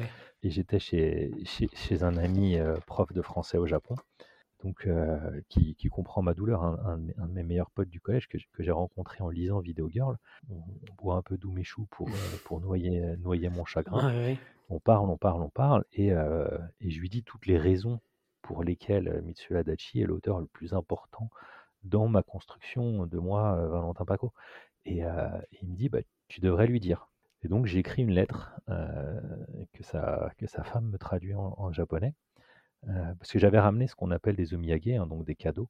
Euh, quand, on, quand on va rencontrer quelqu'un au Japon, ça se fait beaucoup de ramener un petit cadeau. Alors en général, c'est une petite boîte de biscuits. Oui. Vraiment, c'est- un cadeau plus pour, euh, plus pour marquer le coup, euh, qui se fait dans les, je sais pas, comme un secret de Santa, des, des, euh, des 5 à 15 euros. Mhm. Euh, On n'est pas dans pas dans un truc, sauf que là, bah, comme c'était l'auteur de ma vie, j'avais ramené un carton complet avec un peu de tout ce qu'on pouvait trouver en France, du vin, des chocolats, des gâteaux, du saucisson, parce que je savais pas que c'était illégal d'en ramener au Japon. Enfin bref, j'ai ramené vraiment le, le carton là. La, Fr- la France dans un carton, quoi. Ah ouais, co- complètement. Et, euh, et donc je, je mets ce petit mot et je vais le déposer à la, à la maison d'édition qui, Ouais. euh, qui lui ont transmis. Euh, ce qui fait que l'année d'après, quand je suis revenu j'ai refait cette demande, Mitsuo Adachi avait lu cette lettre et, euh, ça avait suffisamment marqué pour qu'il dise non, non, mais c'est bon, ok pour lui. Il s'en souvenait, Donc donc. j'ai cette, et, euh, et j'ai cette interview qui se passe incroyablement bien. Mhm. Euh, il me raconte plein de trucs. On... Vraiment, vraiment, elle se passe super bien. C'est. De toute façon, le- le- rencontrer Mitsuo Adachi est forcément le meilleur, le meilleur souvenir euh, de ma vie de Ouais. journaliste. Mais l'interview se passe très très bien. Elle est, Et il me dit, bah, c'est la première fois que j'ai un journaliste qui comprend mon œuvre. Euh, au Japon, on, a tendance à avoir, euh, alors c'est son retour à lui, hein, Oui. euh, et qui me dit euh, j'ai eu deux types de journalistes. J'ai eu soit euh, les giga fans euh, otaku qui vont poser que des questions pour eux, et j'en ai posé une. hein. J'en ai posé une évidemment euh, quand j'ai demandé du coup c'est qui le plus fort dans le Adachi verse et que la réponse est Hiro. Euh, voilà, c'était une question quand même de fans. Ça. Mhm. Je vais je vais pas mentir, c'était une question de fans et pour les fans. Mais euh, j'ai j'ai essayé et j'espère que j'ai réussi euh, de faire une interview qui montre la, la- l'importance de Mitsuo Adachi. Et, euh, et donc il dit, voilà, soit c'est des, euh, des, des- des gros euh, soit c'est des gamins qui n'ont jamais lu aucun de mes mangas et qui viennent parce qu'on leur dit, ah, faut, faut l'interviewer parce qu'il est célèbre. Ah oui. Et, euh, et donc il n'a pas eu des super, euh, des super expériences en dehors du domaine professionnel parce que il y a aussi pas mal d'interviews croisées avec des mangaka et ça c'est des, des, des événements un peu plus un peu plus sympathiques et donc il, est, euh, il me fait ce, il me fait ce retour qui moi m'accompagne encore aujourd'hui hein. quand je suis dans quand je suis en doute je me rappelle 4-5 des interviews que j'ai fait où j'ai eu ce, ce type de retour et, euh, et je me dis ah ouais la, vie- la vie ça vaut le coup d'être vécu euh, et donc voilà, donc ce jour-là, j'ai réalisé le rêve de ma vie.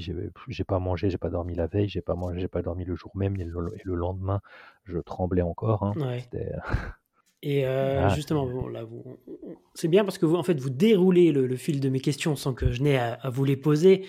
Euh, mais pour rebondir là-dessus, les questions que vous aviez préparées en 2018, c'était les mêmes que celles que vous lui poseriez, euh, vous lui poserez pardon, en 2019 Eh bien, pas loin. Euh, il y en a quelques-unes qui ont changé. D'accord. Il y en a quelques-unes qui ont changé, mais oui, la, la, majorité était les mêmes. Ne serait-ce que parce qu'il fallait les renvoyer avec la demande. Donc, si je changeais tout, ils allaient penser que j'étais pas sérieux. Et puis bon, il n'y a pas eu énormément d'actualité entre 2018 et 2019. Euh, pour changer. Donc ouais, il n'y a, a, pas eu énormément de, questions qui ont changé. Je crois que j'en ai, changé deux. Euh, une notamment parce qu'il y, a eu, euh, y a eu une émission anniversaire avec le quiz de, de, tous ces personnages et, l'auteur lui-même n'avait pas réussi à reconnaître 100% de ces personnages. D'accord. parce qu'on lui reproche de, dessiner les mêmes têtes. Ouais. Euh, ce à quoi il a répondu plein de fois. Hein. Euh, la première de ses réponses, qui est, qui est 100% vraie, euh, bah, c'est quand on est auteur de manga, on est comme metteur en scène de film. Ouais, on a trouvé ces acteurs qui font le job, on a tendance à embaucher les mêmes. C'est comme Tezuka. Vous allez reprocher à, à Kurosawa hmm. d'embaucher toujours Mifune. Et eh ben, et eh ben non, on lui reproche pas. Euh, ça c'est la première raison. Et la deuxième raison, bah, c'est des personnages qui lui viennent naturellement. Euh, à la très très grande époque, quand il faisait Miyuki en même temps que Touch, c'était 44 pages par semaine. Par semaine.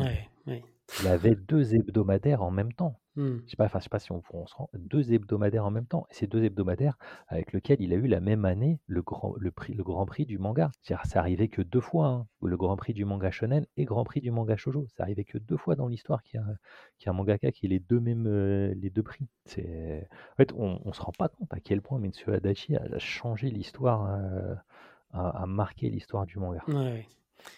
Et comment vous, vous avez découvert ces œuvres euh, Parce que donc on l'a bien compris et je le savais. Oh bah, c'était parti ou la batte de la victoire hein, sur la 5. Tout simplement, ouais, euh, ouais. Mais ensuite, c'est vrai que c'est un auteur qui n'aura jamais eu euh, l'écho qu'il mérite finalement en France, peut-être un peu plus aujourd'hui, mais il n'est pas. Ouais, c'est parce que les Français, vous pouvez me taper, vous êtes tous une bande d'abrutis. Voilà, je l'aurais dit. C'est ça, tout simplement. non, alors pourquoi Il y a eu, il y a alors déjà, bah, sur la 5, les animés de la 5 ont moins marqué l'histoire que le Club Dorothée, parce qu'ils ont été moins rediffusés, vu que la 5 a fait faillite. Ouais. mais il y a quand même eu Olivier Tom, il y a quand même eu Lucie Lamour Rock'n'Roll, il y a, eu des titres comme ça qui ont... On parle des ventes de Captain Tsubasa en France Ah non, non, moi je vous parlais de l'animé, mais oui, oui, oui. ouais, bah ouais, bah, du, coup, du coup, en fait, c'est pareil, hein, ça, ça a moins marché, et encore, Olivier Tom, il a été rediffusé après sur TF1. Euh, Lucien Rock'n'Roll aussi d'ailleurs. Euh, bon, Théo la batte de la victoire a été rediffusé sur le câble euh, sur TMC. Mmh. mais pourquoi les programmateurs n'ont pas su saisir cette chance-là je, pense que le baseball a vraiment joué contre lui parce que les gens se sont dit c'est un sport, les Français ne le connaissent pas, les Français. c'est vrai que les Français ne connaissent pas le baseball. Hein, mmh, il y a plein mmh. de gens dans le monde qui ne connaissent pas le baseball. Mais ouais, ça a eu cette image et, très très malheureuse hein, de résumer ce manga, euh, enfin ce dessin animé, à un dessin animé de sport, alors que le sport est juste une excuse chez Mitsura Dachi, sauf sur H2 où le sport est vraiment le 50% du manga. Euh, sur mmh. tous les autres, le sport n'est que 10% du manga.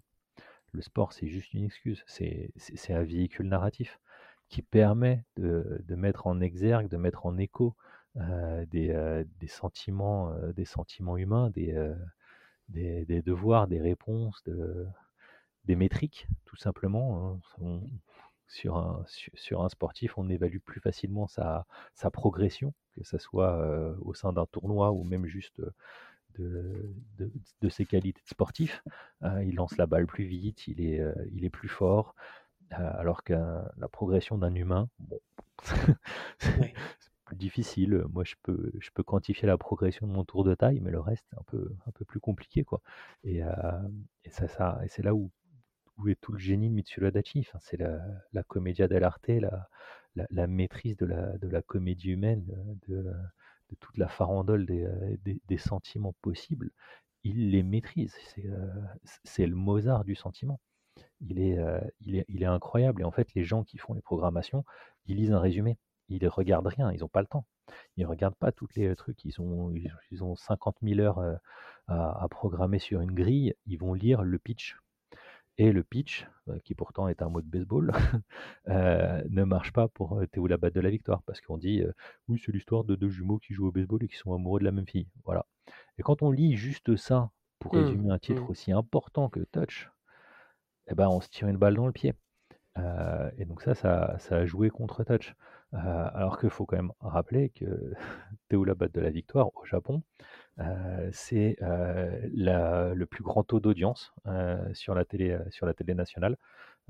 À un moment, il y a il se passe un retournement de situation dans, dans l'histoire que je ne spoilerai pas. Oui.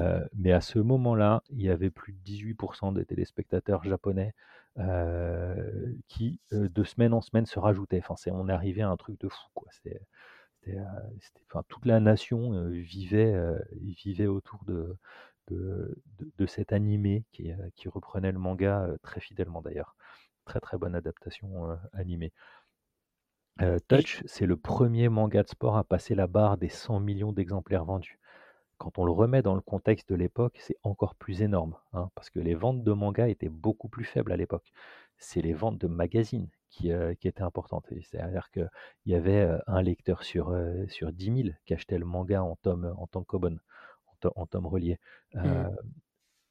peu après, euh, peu après, dans les années 80, 92, 94, les ventes de mangas de- des magazines ont, ont- ont diminué, les ventes de mangas reliés ont, elles, augmenté. Euh, et donc, en fait, au- aujourd'hui, les, les- les gros scores qui explosent, bah, c'est un peu difficile de les comparer avec les scores du passé, parce que c'était pas le même type de consommation. Mais Touch, à cette époque où les ventes de tomes reliés étaient bien moindres qu'aujourd'hui, a passé le cap des 100 millions de ventes. À cette époque, c'était donc le premier manga de sport, et je crois que c'était le quatrième ou cinquième manga tout court à réussir à faire ça, ce, qui est, ce, qui est, un phénomène incroyable. Il a été rejoint puis, puis dépassé par la suite par Slam Dunk, euh, qui a, qui, a, qui, a, qui, a, passé le cap des 250. Donc, euh, ça, voilà, Slam Dunk. oui, Slam Dunk. et, euh, et, récemment par Hajime no Hippo qui vient de passer euh, les 100 aussi. Il n'y a, a, que trois mangas de sport. Même au Japon, Captain Tsubasa n'a pas passé les 100 millions. Mmh.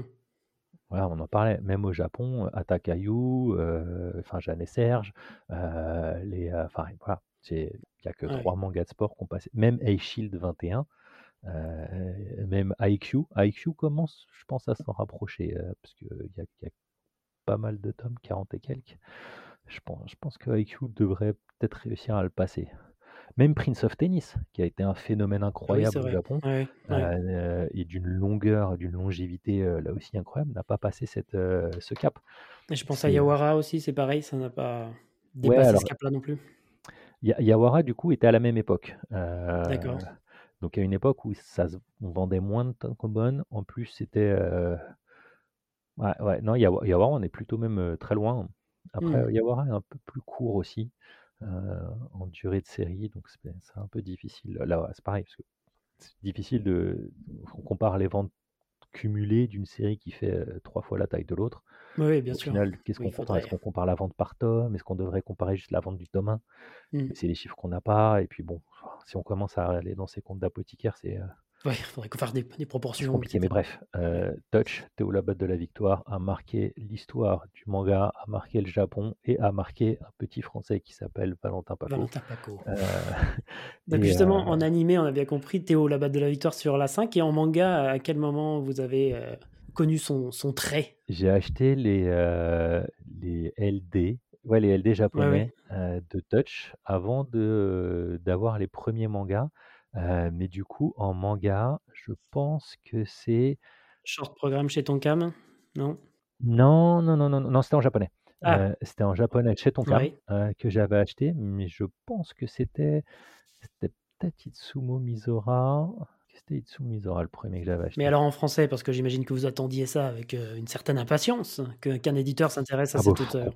Complètement. Et ça permet de répondre à la deuxième question de pourquoi, euh, peut-être, enfin peut-être de pourquoi il a Adachi a moins cartonné en, en France que ce qu'il euh, de ce qu'il aurait dû. Donc quand on a un éditeur de, de manga, euh, on veut sortir les titres qu'on aime et on veut sortir les gros titres. Et tous les éditeurs de manga, tous, bon, après il, manque, il manque peut-être pour me faire plaisir, mais tous aiment Mitsuru Adachi. Et puis ça fait bien d'avoir dans son catalogue du Mitsuru Adachi.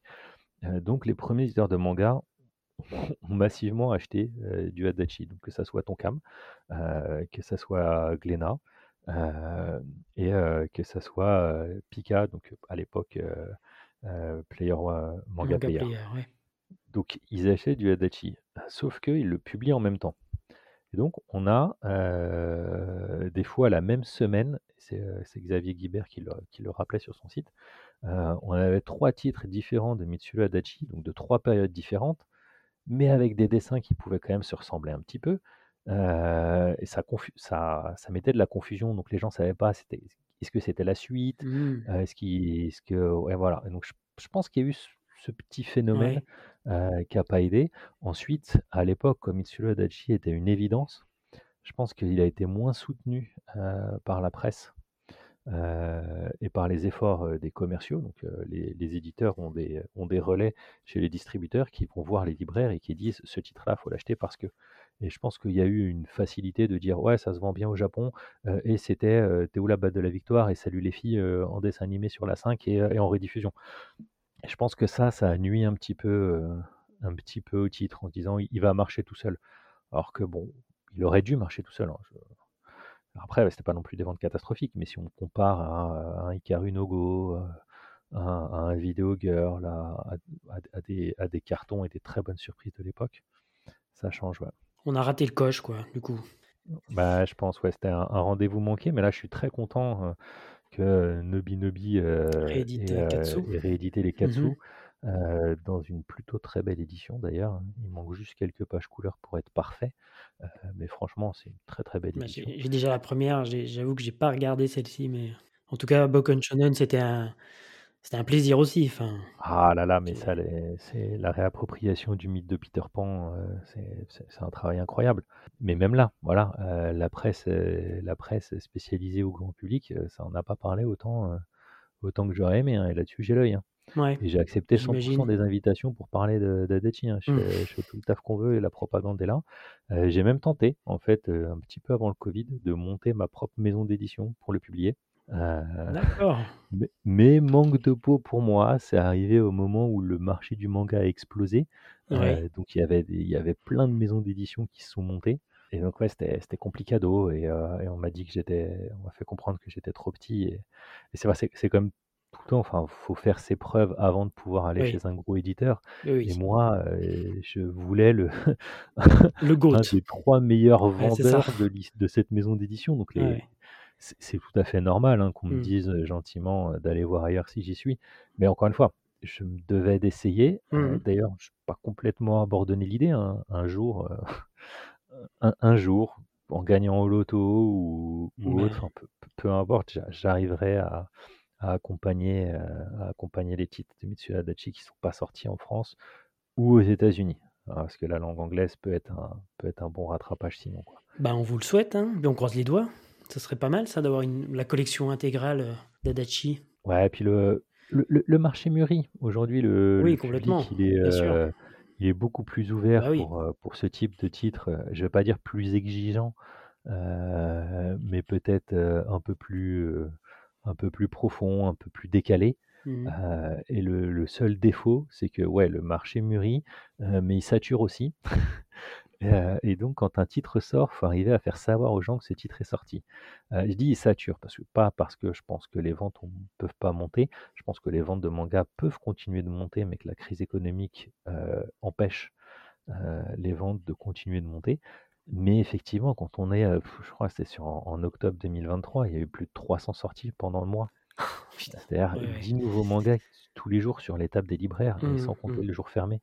Euh, Ouais. donc ouais, c'est impossible. C'est impossible qu'un libraire ne puisse mettre en avant euh, tous les mangas. Et on sait que les mangas mis en pile sur les tables dans les nouveautés marcheront mieux que ceux qui sont rangés en un ou deux exemplaires dans les rayons. Bien sûr. Parce que c'est ouais. un travail de spéléologue d'aller les voir, pareil, Mm. dans ces étagères de plusieurs milliers de titres. C'est difficile. Et, euh, et donc, faut accompagner le titre, mais c'est euh, financièrement prendre un risque. Euh, y a cette, les libraires, ils ont, ils ont une mémoire. Donc, si le titre s'est pas vendu de fou euh, la première fois, ils vont être un peu réticents à lui redonner une chance. Parce que c'est du travail en plus de dire bah, je vais vous en prendre 100 exemplaires pour en renvoyer 90 euh, euh, trois mois plus tard. et puis, si ça prend une place sur une table, ils préfèrent mettre une pile de quelque chose qui va se vendre. Et à ce jeu-là, les One Piece et compagnie vont continuer d'écraser la concurrence, ce qui est logique. Et je Mmh. jette la pierre à personne en disant ça. Mais ouais, à un moment, il va falloir qu'on arrive à trouver un moyen, peut-être peut-être nous, hein, j'espère que nous, on participe à cette chaîne, de, de donner des chambres d'écho un peu plus fortes sur des titres moins, moins best-sellers, mais pas moins bons. Très bien, donc on a beaucoup parlé évidemment de mythes sur Udachi, c'était indispensable avec vous. Euh, votre travail de journaliste, que ce soit pour le Figaro, l'Internaute ou d'autres médias, vous amènera à rencontrer un, un très grand nombre d'artistes, mangaka et animateurs. Est-ce que vous pouvez nous parler de quelques-unes de ces rencontres? C'est très difficile parce que euh, toutes les rencontres sont importantes, toutes m'ont marqué, toutes m'ont fait évoluer. Puis je peux, je peux pas, enfin c'est comme dire j'ai préféré telle personne telle personne. Donc Ouais, c'est absolument pas euh, des préférences. Pour, pour l'interview euh, des autrices, donc euh, de la storyboardeuse et de, et de la dessinatrice, je pense qu'on a le droit de dire que c'est deux femmes, Ouais. euh, j'espère, sinon je vais me faire tuer. Des carnets de l'apothicaire, c'était ouais, c'était une, interview, c'était une interview for- for- formidable qui s'annonçait incroyablement complexe parce que pas à Tokyo. C'est-à-dire que quand on fait des demandes d'interview, on envoie, alors il faut les envoyer au moins trois mois à l'avance. Déjà, c'est compliqué pour moi parce que j'ai tendance à, à savoir si je peux partir au Japon un peu, alors, pas dernière minute, mais Ouais, mais quand même, difficile de vous réussir, euh, réussir à planifier ça plus de trois mois à l'avance, Ouais, bien sûr. j'y arrive pas toujours. Donc on envoie les demandes un, peu à l'avance, et puis on envoie plein de demandes. Euh, moi, quand je- à chaque fois que je pars au Japon, j'envoie une vingtaine de demandes d'interview. Euh, parce que je sais que je vais me prendre beaucoup de refus, Ouais, euh, ouais. parce que c'est pas le bon timing, parce, pour plein de raisons. hein. Il n'y a de- a aucun problème, il n'y a aucune rancœur ou autre dans la manière de le dire. Mais euh, c'est un peu un jeu, des, un jeu de nombres. Donc faut, enfin, c'est pas, un jeu d'ailleurs, c'est un, un travail de, de nombres. On, Je vois ce que c'est, on en- je vois ce que c'est. on, on envoie pas mal, euh, on envoie pas mal de demandes. et, et des fois, on a des oui, mais une autre fois. Des fois, on n'a pas de réponse. Ouais. Puis des fois, on a des non. Euh, et puis, des- fois, on a des oui. Euh, donc c'est oui. euh, Nous, on fait les demandes trois mois avant, mais ces oui, ils peuvent arriver un peu genre une semaine avant d'arriver au Japon, quoi. On, a en général quand même un petit écho qui nous dit si c'est possible ou pas. Les, les noms, les noms francs, ils arrivent beaucoup plus rapidement. Euh, Mm. alors, pour la blague, je, je fais, m- je fais même plus la demande pour Ichiro Oda. Voilà, je sais que ça c'est, je, Ok. je sais que c'est mort de mort. Je vais pas énerver les gens à leur faire perdre du temps à, à- à demander un, un auteur qui n'est absolument pas disponible euh, et qui j'espère profite du peu de temps libre qu'il a pour se reposer. Euh, et donc on me dit oui. Comment, euh, excusez-moi, je, je vous coupe là, mais comment est-ce que vous imaginez euh, sa retraite à Ichiro Oda Est-ce que vous le voyez en superstar faire le tour du monde entier euh, une fois son, son manga terminé? Ou alors Ouais, en ermite pas, hein. il Franchement, je, je- je- je- je lui souhaite de réussir, et c'est le travail qu'il fait en montrant plus sa tête, euh, de réussir à pouvoir se balader sans être reconnu dans la rue. Oui, c'est ce que je lui souhaite, parce que sinon le pauvre, ça sera, ça sera pas agréable. Qu- Quoi qu'il en soit, il vit pour, il vit par et pour le manga. Je pense qu'il sera satisfait d'avoir le jour où il aura fini One Piece. Très probablement, malheureusement pour lui, il a déjà d'autres idées de manga, et donc il aura d'autres histoires à raconter. Ah ouais, Je pense pas qu'il prenne sa retraite. Je pense qu'il passera peut-être à un mensuel, par contre, et qu'il fera une série sur un rythme moins, moins éreintant, Mhm. mais je, où je suis quasiment sûr qu'il a d'autres idées d'histoires à raconter. D'accord. C'est euh, une certitude pour moi. Il a, il a une imagination beaucoup trop fertile pour, euh, pour le corps d'un seul être humain. Et donc on me dit oui euh, pour cette interview des autrices euh, des carnets de l'apothicaire. Et après, donc j'envoie à ce moment-là, je, je finalise les questions, Mhm. je les envoie. Ouais. Et après, on, on me renvoie un, un message en me disant Ah oui, mais d'ailleurs, c'est à Fukuoka. Euh, Fukuoka, c'est-à-dire que c'est c'est à l'autre bout du Japon. hein. C'est-à-dire que de, de Tokyo euh, en train, euh, c'est euh, c'est 10 heures de train. Donc c'est bon, déjà c'est une somme de se déplacer là-bas. Et puis bah, c'est c'est un impact sur le planning. Donc bon, là, j'ai pris l'avion hein, pour, pour pouvoir le faire en deux heures. Mais il se trouve que c'était le week-end du marathon de la ville de Fukuoka. D'accord. Tous les hôtels étaient pleins. Tous les avions étaient pleins. J'ai dû prendre un vol, je crois, à 4h30, enfin, 4h30 du matin. Enfin, le truc, le truc de fou. Mmh Euh, alors, enfin, 4h30 du matin la veille pour pouvoir. Coup de peau, j'ai euh, réussi à aller euh, dormir chez, chez un, un couple qui tient un Airbnb que j'avais rencontré quelques années auparavant, pas trop loin, euh, qui sont dans, Ouais. la, dans la banlieue de Fukuoka. Ouais. Euh, mais le Airbnb était plein, donc elles m'ont euh, donné la, la chambre d'une de leurs filles pour me dépanner pendant une nuit, qui a été dormir avec, avec, avec, avec leurs parents. En mode Antoine de Maximi, quoi.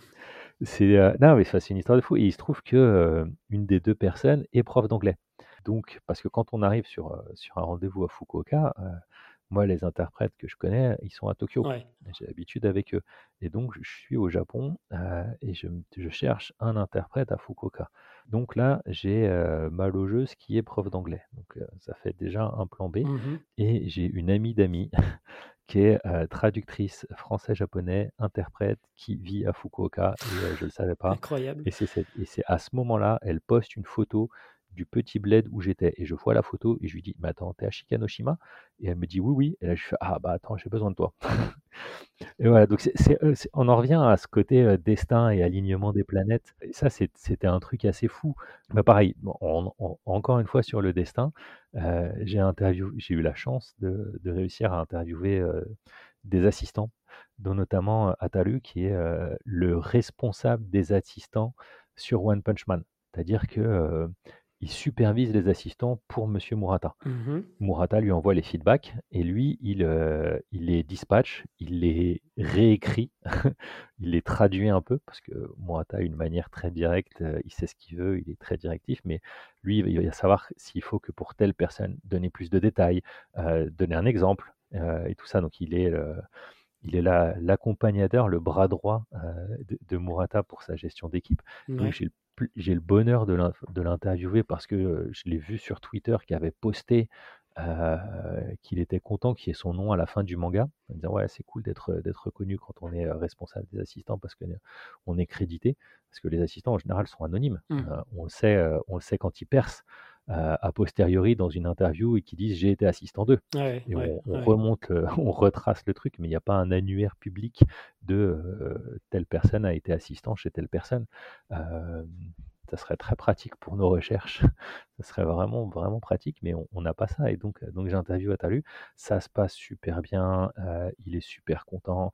D'ailleurs, Murata lui-même, lui, euh, il demande avant l'interview l'autorisation à Murata qui lui dit Ouais, non, c'est super cool qu'on reconnaisse ton travail, vas-y, fonce. Il me donne du matos que j'ai jamais vu ailleurs et que j'ai jamais revu depuis. C'est-à-dire, j'ai eu, eu le droit de publier les, les, euh, les retours de Murata. Donc, on avait le dessin euh, réalisé par les assistants avec les annotations de Murata en disant là, il faut faire ci, il faut faire ça. Plus après, les euh, contre-annotations d'Atalu qui expliquaient il faut faire ci, il faut faire ça. Alors, ça a été une galère à traduire et à remettre bien au propre, mais c'est une interview de malade. C'est- Je crois que c'est ma première interview qui a été reprise dans plus d'une dizaine de langues. Ah oui. Euh, c'est assez fou. Et il se trouve qu'il habite à Fukuoka. Donc, quand je retourne au Japon et que je lui dis, bah, finalement, je vais à Fukuoka, prenons un café, euh, il y a un petit côté de destin, quoi. Mm. Et j'ajoute un autre petit morceau de destin. euh, il me dit que suite à l'interview, il a été contacté par un éditeur qui lui a proposé de retenter l'aventure de faire son propre manga. Donc, j'espère que ça se fera, mais c'est pour, montrer l'écho qu'il y a eu. Ouais.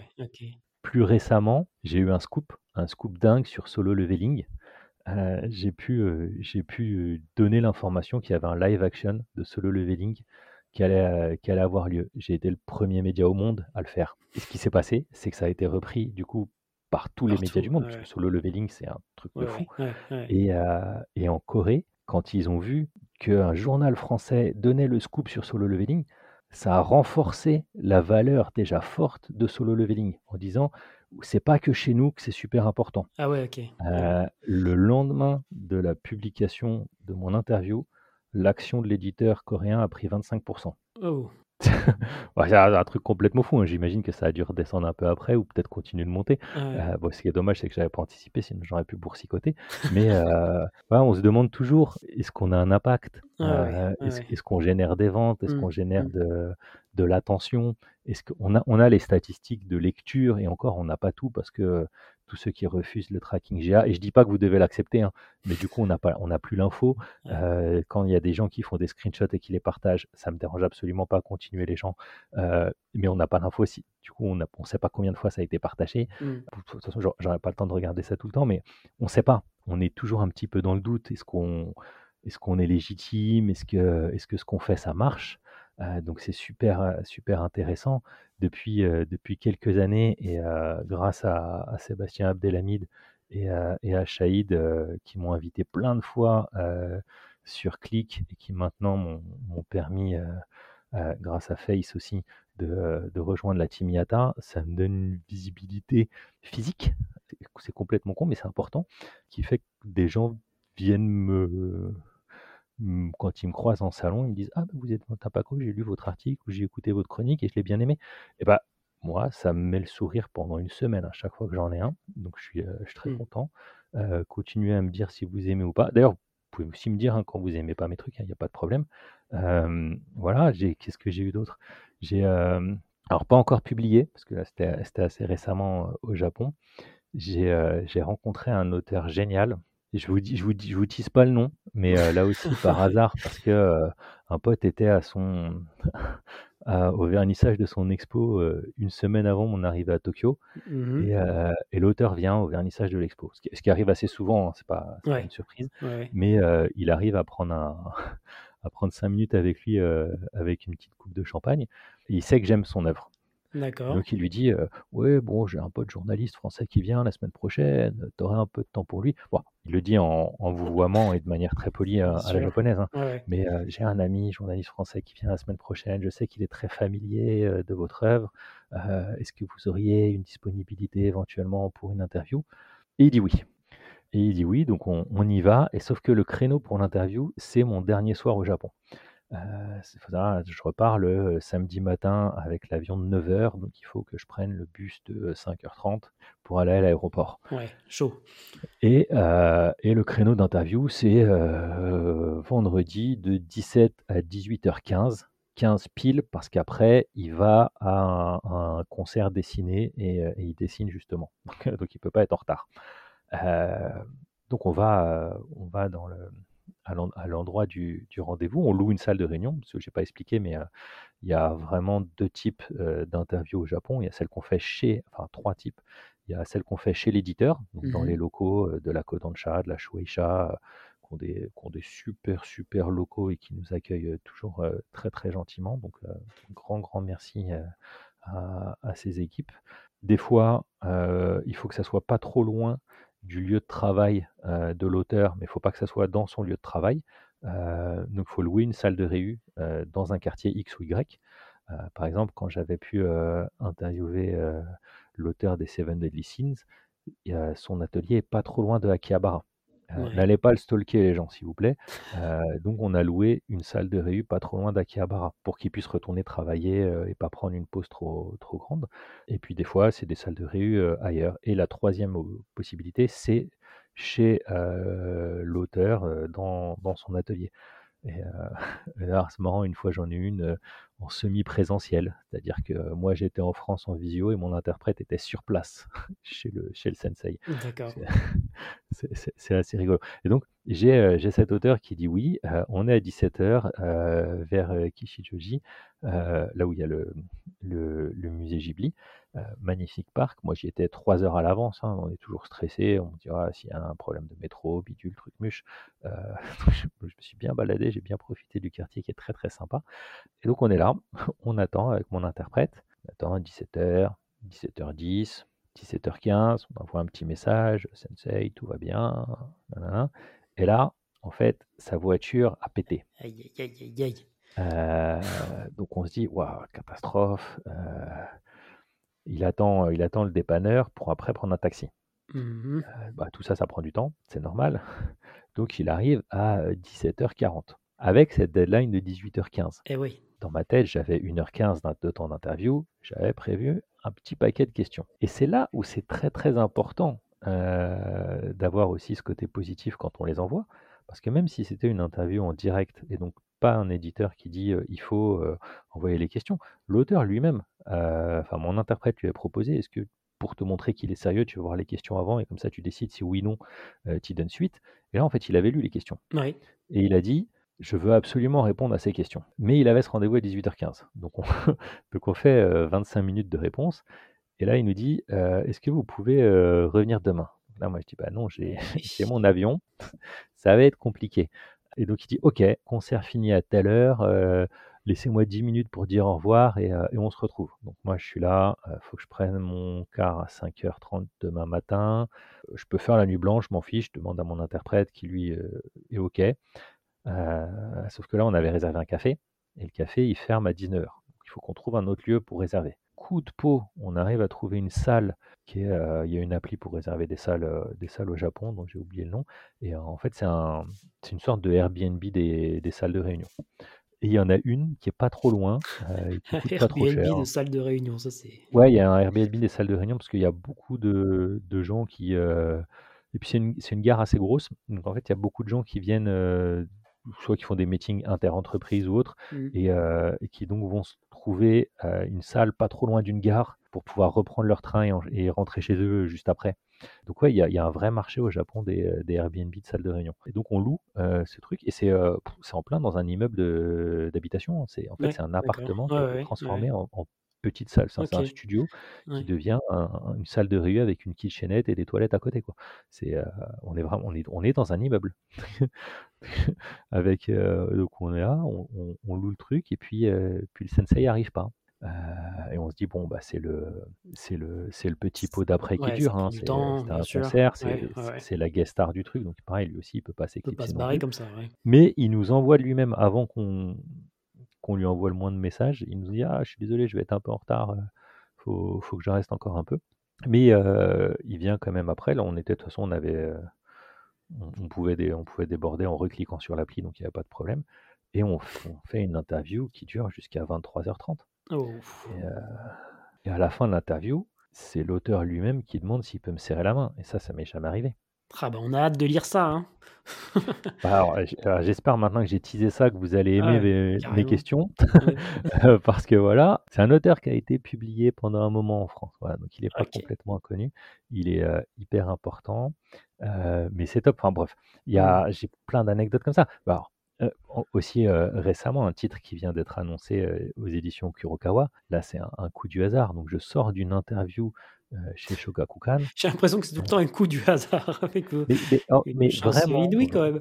bah ouais, ouais, peut-être. Ah, bon, après, ça se provoque la chance, mais Ouais, euh, bien sûr, bien sûr. Vous trouvez au bon endroit au bon moment quand même. Et, euh, et j'ai mes, j'ai mes petites habitudes. hein. Donc, quand je vais dans le quartier de, de Shueisha slash Shogakukan, hein, leurs leurs locaux sont à, à 200 mètres euh, l'un et l'autre. De toute façon, c'est la même maison mère. Shogakukan est la maison mère de Shueisha. Ouais. Et très souvent, je vais après à la grande librairie. Donc, c'est à côté de Jimbocho, donc le quartier des bouquinistes au Japon. Et il y a deux, deux bouquinistes que j'aime beaucoup, plus Shosen Grande, donc une, grande librairie. Ça pourrait être le Gibert, Gibert japonais une, grande chaîne, mais pas trop chaîne non plus. Quoi. Et donc je vais là-bas, et il y a une petite expo temporaire autour, parce qu'ils ont une armure médiévale dans cette librairie. Je ne sais pas pourquoi, mais ils ont une armure médiévale. Et donc ils ont décidé de faire un trip autour de les mangas branchés Europe médiévale. Euh, donc il y avait Rose Bertin, que vous pouvez lire euh, sur euh, Picoma, donc l'histoire de la couturière de Marie-Antoinette. Ok. Qu'est-ce qu'il y avait d'autre? Il y avait un manga qui est chez, qui est chez Vega Dupuis. Il y avait un autre manga aussi qui est publié en France. Et un autre manga qui était absolument pas publié, euh, qui s'appelle L'histoire de la mariée de Bretagne. Et moi, je vois les planches parce qu'ils avaient quelques repros de planches exposés et je tombe amoureux du manga. J'achète le manga en japonais euh, que je ne maîtrise absolument pas. hein. Mm. Je, je peux demander mon chemin et tout ça, mais qu'est-ce que c'est galère de lire un manga. Euh, J'achète le premier tome en japonais parce qu'on peut, à ce moment-là, il y a un tirage au sort pour gagner un dessin dédicacé. Euh, donc je tente le tirage au sort que je n'ai pas gagné, spoiler alerte. Mais voilà, donc j'ai le tome, euh, je rentre, je rentre chez, ch- chez mon pote qui m'héberge le, soir, je, lui raconte le truc, je lui montre le manga, donc on, en parle un petit peu, il lit, il lit en diagonale les deux premiers chapitres, il me dit ah ouais bah ça c'est machin, ça c'est bidule, Euh, moi c'est une histoire que je connais. donc, euh, donc je suis super, euh, je suis super touché parce qu'en fait, enfin bon, il y a, une partie qui remonte à, certains ancêtres dans ma famille, donc je me dis ah c'est trop marrant. Euh, et donc je commence à regarder un petit peu plus Et, et là, je vois l'éditeur de Comic Ryu, qui est donc le titre qui publie ce manga, qui tweet sur la, la sortie du nouveau chapitre. On devait être un mercredi soir ou un jeudi, enfin, je sais plus quel soir. mais donc c'était le, le, jour de sortie du titre. Donc il, il, envoie un titre. et là, je poste un tweet en français avec un résumé de l'histoire et les photos que j'ai prises à l'expo de chez Chosen Grandet et je tag le magazine euh, que, je suivais, euh, que je suivais déjà. Euh, et je le tag le magazine parce que je viens de voir qu'il venait de tweeter sur la, sur la série. Et là, le compte du magazine me suit. Mmh bon, je me dis, destin, vas-y au culot, j'envoie un DM. J'envoie un DM en disant «Ah, Je suis tombé amoureux de ce, ce chapitre, je viens une fois par an au Japon, est-ce que, est que la prochaine fois que j'arrive, ce serait possible de transmettre un message au, au Tanto de la série pour savoir si je peux, si je peux rencontrer l'auteur de ce manga pour une interview? Tout ça avec Google Trad tout ça avec DeepL. DeepL est 100 fois mieux que Google Trad. Hein. Euh, il faut toujours par contre rajouter euh, je parle grâce à DeepL. Euh, désolé si mon, japonais n'est pas correct. Pour les trucs instantanés, je passe par DeepL. Sinon, des fois, je passe par, par mes interprètes pour, pour qu'ils pour me fassent des trucs. Mais bon, bah, ça, il faut, faut, payer. Tout travail mérite salaire et, ça prend du temps parce qu'ils sont occupés. Et donc, en fait, encore une fois, je me répète, coup du destin. il se trouve que ce jour-là, la personne qui euh, venait de tweeter était le tanto de la série. Je pense que chez Comic Rue, ils se partagent le compte pour pouvoir euh, chacun tweeter sur leur série. Euh, et non, mais comme ça, ils savent quoi écrire. bien sûr. Ils n'ont pas, ils ont pas à dire à quelqu'un, alors attends, dans ce chapitre, il va se passer ça. Et, donc, et, donc, il me dit, bah, c'est moi le tanto en fait. et écoutez, j'ai une revue éditoriale, je sais pas, dans trois jours, je reviens vers vous. Et il revient vers moi, il me dit Banco. Donc je dis bah pas de problème. Donc la prochaine fois que je viens, on organise ça. donc là, je fais chier mon pote pour qu'il me traduise bien tout le tome, enfin qu'il me fasse un résumé plus complet de tout le premier tome. Mmh j'ai acheté le deuxième tome avec la dédicace qu'un malandrin a revendu sur, sur Yahoo Auction. Et donc j'arrive à la, j'arrive à, je reviens 8, ou 9 mois après au Japon. donc je les, je les préviens à ce moment-là en disant ouais voilà donc est-ce que c'est toujours d'accord et tout? Ils me disent ouais pas de problème. Et on va faire cette interview, elle se passe super bien.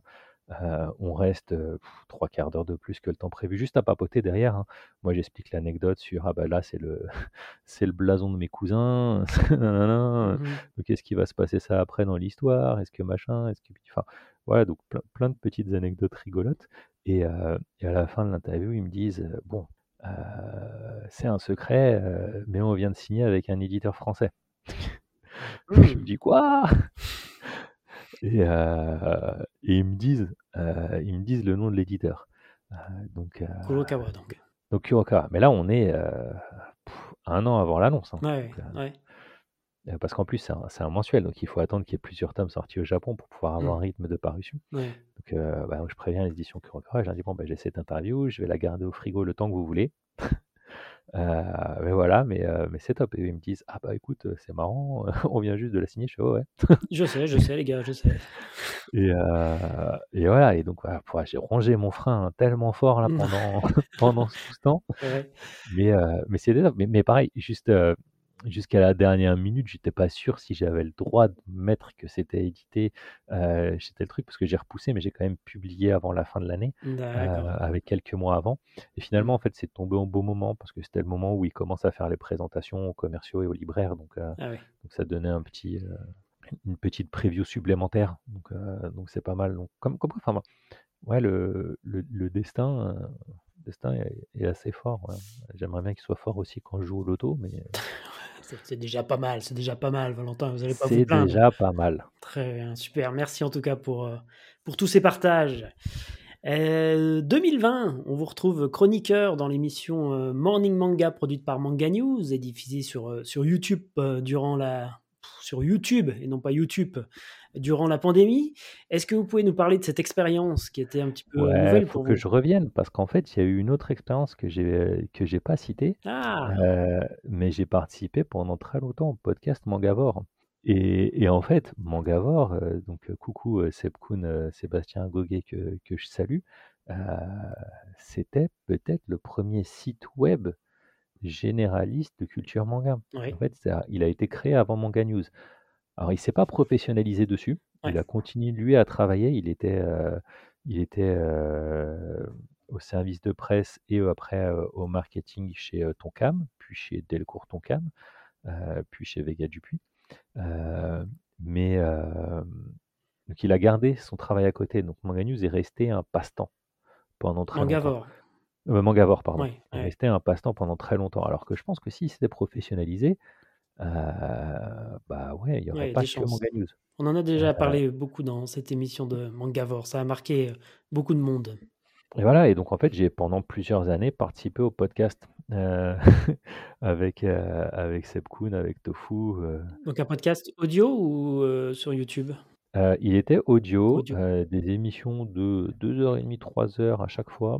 Ouais. Euh, Seb qui avait un carnet d'adresses, bon, qui a toujours un carnet d'adresses incroyable. Euh, je pense que c'est le premier podcast, pareil, très très en avance, parce que c'était des podcasts avant que les podcasts soient à la mode. Bah ouais. ouais. Euh, ouais, Seb, il a toujours été un peu en avance sur son temps. Et, euh, et je pense que c'est le premier podcast qui a invité tous les éditeurs français euh, chez lui. Et nous, ça nous a, moi, ça m'a permis de rencontrer tous les éditeurs, plusieurs avec qui je suis devenu ami, en tout cas pour moi. et et c'est, c'est, une occasion incroyable parce que j'avais pas encore cette casquette euh, de journaliste qui peut mettre un peu de, de distance, de tu sais pas trop sur quel pied danser, est-ce que Mm. tu peux dire tel truc parce que euh, à quel moment euh, ça sera utilisé pour ressortir une anecdote plus tard et tout. Enfin, je, com- je comprends hein, qu'ils veulent pas mélanger le, le travail et les, et les amis, mais donc là, comme on était sur un format beaucoup plus amical, et puis de toute façon, moi, mes chroniques, elles étaient euh, à l'époque, c'était des chroniques plus euh, culinaires pour euh, expliquer les plats, euh, les plats dans les mangas. D'accord. marrant, tu vois, j'ai j'ai fait Thibaut, Thibaut Villanova avant que Thibaut Villanova. Bon, après, lui, il cuisine mieux que moi. hein. Et, et je faisais un japanar, donc les, les nanars japonais. Donc j'étais Mm. vraiment sur un, sur, sur un délire, parce que bah, je laissais à Seb et à Al le, le parler, euh, parler des séries et des, et des news. Mais ouais, donc il y, a eu, euh, il y a eu ce podcast Mangavore. Et en fait, pourquoi je dis ça? C'est parce que Al, pendant le confinement, a dit euh, Ah, je veux relancer ça, ça me manque. Et c'est là où on, on s'est rapproché de, de Virginie de Manga News, D'accord. euh, parce que Seb était super occupé. hein. En plus, il était jeune papa, donc euh, on n'a pas, pas le même temps libre quand on est jeune papa, Mhm. euh, pour pas dire qu'on n'a aucun temps libre. Mais euh, voilà, donc ouais, on a lancé ce, ce podcast qui a duré le temps du confinement, malheureusement pas plus, parce que euh, alors, vous faites des podcasts, vous savez, il faut, faut un chef d'orchestre, faut quelqu'un pour planifier, relancer les rendez-vous, euh, faire le montage derrière. C'est ça. Euh, Faire le en fameux fait, montage derrière. et quand. bah, bah, en fait, c'est comme mes interviews. hein, Là, j'ai encore, j'ai encore sept interviews à taper. D'accord. Ouais, ouais. c'est, horrible. Enfin, Ouais. c'est, c'est génial, mais en même temps, c'est horrible parce que comme il y a des actualités, euh, il y a des news qui sont des actualités. Donc, on ne peut pas les manquer parce qu'elles sont prioritaires. Il faut vraiment la traiter à telle date. Euh, par exemple, Angoulême euh, ben oui, bien ou, sûr. ou autre. Et en fait, j'ai certaines interviews qui commencent à dater un petit peu parce qu'elles sont moins, moins corrélées à un événement temporel. Mais moi, ça me, ça mine au fond de moi. Quoi. Hmm. Donc, donc voilà, j'ai, quelques semaines à, à très peu dormir juste après Angoulême. Là. J'imagine, ouais. Alors depuis le mois de septembre, en plus, euh, vous dormez encore moins bien. Depuis le mois de septembre 2023, on vous retrouve en tant que chroniqueur dans la troisième saison de Yata, l'émission manga du Move, à travers euh, la meilleure chronique de l'émission, euh, Nani. D'où vous est venue cette superbe idée et pouvez-vous en quelques mots expliquer aux, aux éditeurs le concept de cette chronique? Bah, tout d'abord, euh, heureusement que c'est pas un podcast vidéo, parce que sinon là je serais tout rouge.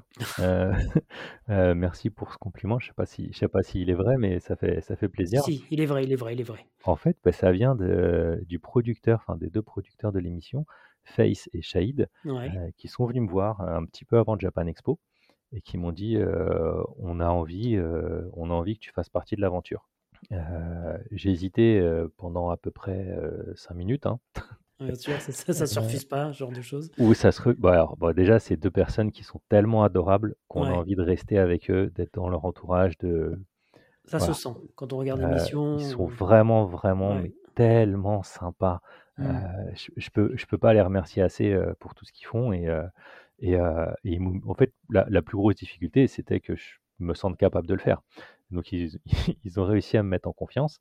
Euh, et après est venue donc la problématique du concept. Donc là, on est, on est en juin dernier pour ce premier rendez-vous. Juin dernier pour la, pour la rentrée. on se dit, OK, on va faire ci, on va faire ça. Face, c'est pas quelqu'un, il y a qu'un faucon. Hein, c'est quelqu'un qui dit, Yata, allons-y. Euh, il a une idée, et ben le lendemain, j'avais un mail avec une proposition euh, de contrat. Euh, le, une semaine après, j'avais un rendez-vous avec, avec les RH pour voir si c'était compatible avec mon contrat au Figaro. Pour nanana, enfin, y a, ça, ça, a avancé, ça a avancé très très vite. voilà, c'est quelqu'un qui bat le fer quand il est chaud, mmh. euh, qui va au bout de ses idées, et, puis, pourtant il en a beaucoup. Euh, voilà, il est, euh, il est très très très très actif, et donc lui, il me relançait toutes les deux semaines. Ah, alors, tu as une idée pour ta chronique Ça serait bien que tu fasses un truc qui épate les gens.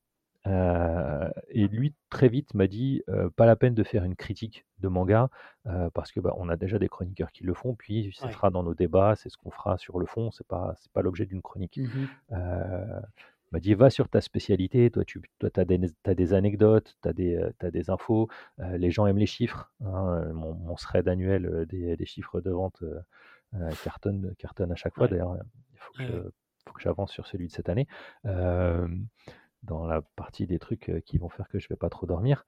Et donc, il me pousse sur ça. Et en fait, j'arrive à un premier concept qui est PCP. Le premier épisode d'ailleurs s'appelait PCP avant que le deuxième s'appelle Nani.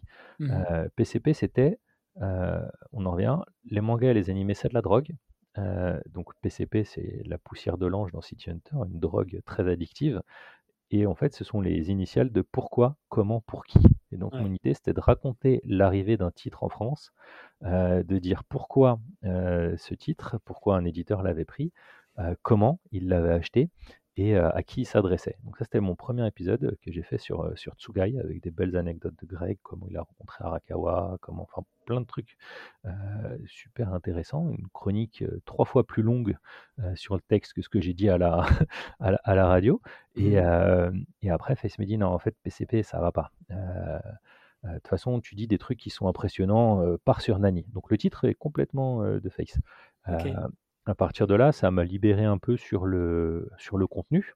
Et, j'ai mis un peu plus de temps. Et là, ça fait depuis deux, deux épisodes où, où je me suis revenu à trois parties. Partie 1, partie 2, partie 3, avec une contrainte timée d'être à 1 minute 30 par partie, parce que comme j'ai tendance à déborder un petit peu, en fait, 1 minute 30 me permet de faire une, 2 minutes.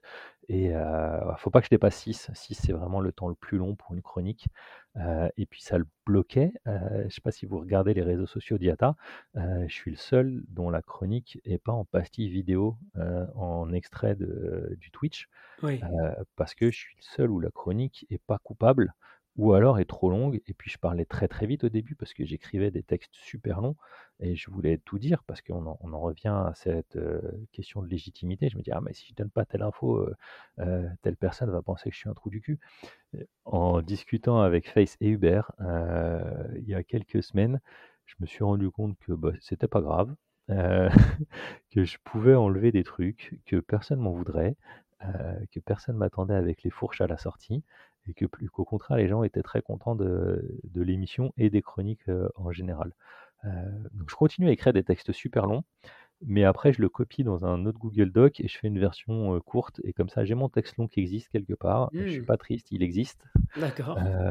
et j'ai la version courte raccourcie en général de 50% pour, pour la radio. La dernière fois, j'ai réussi à faire le texte quasiment complet sans, sans en sortir trop et sans déborder.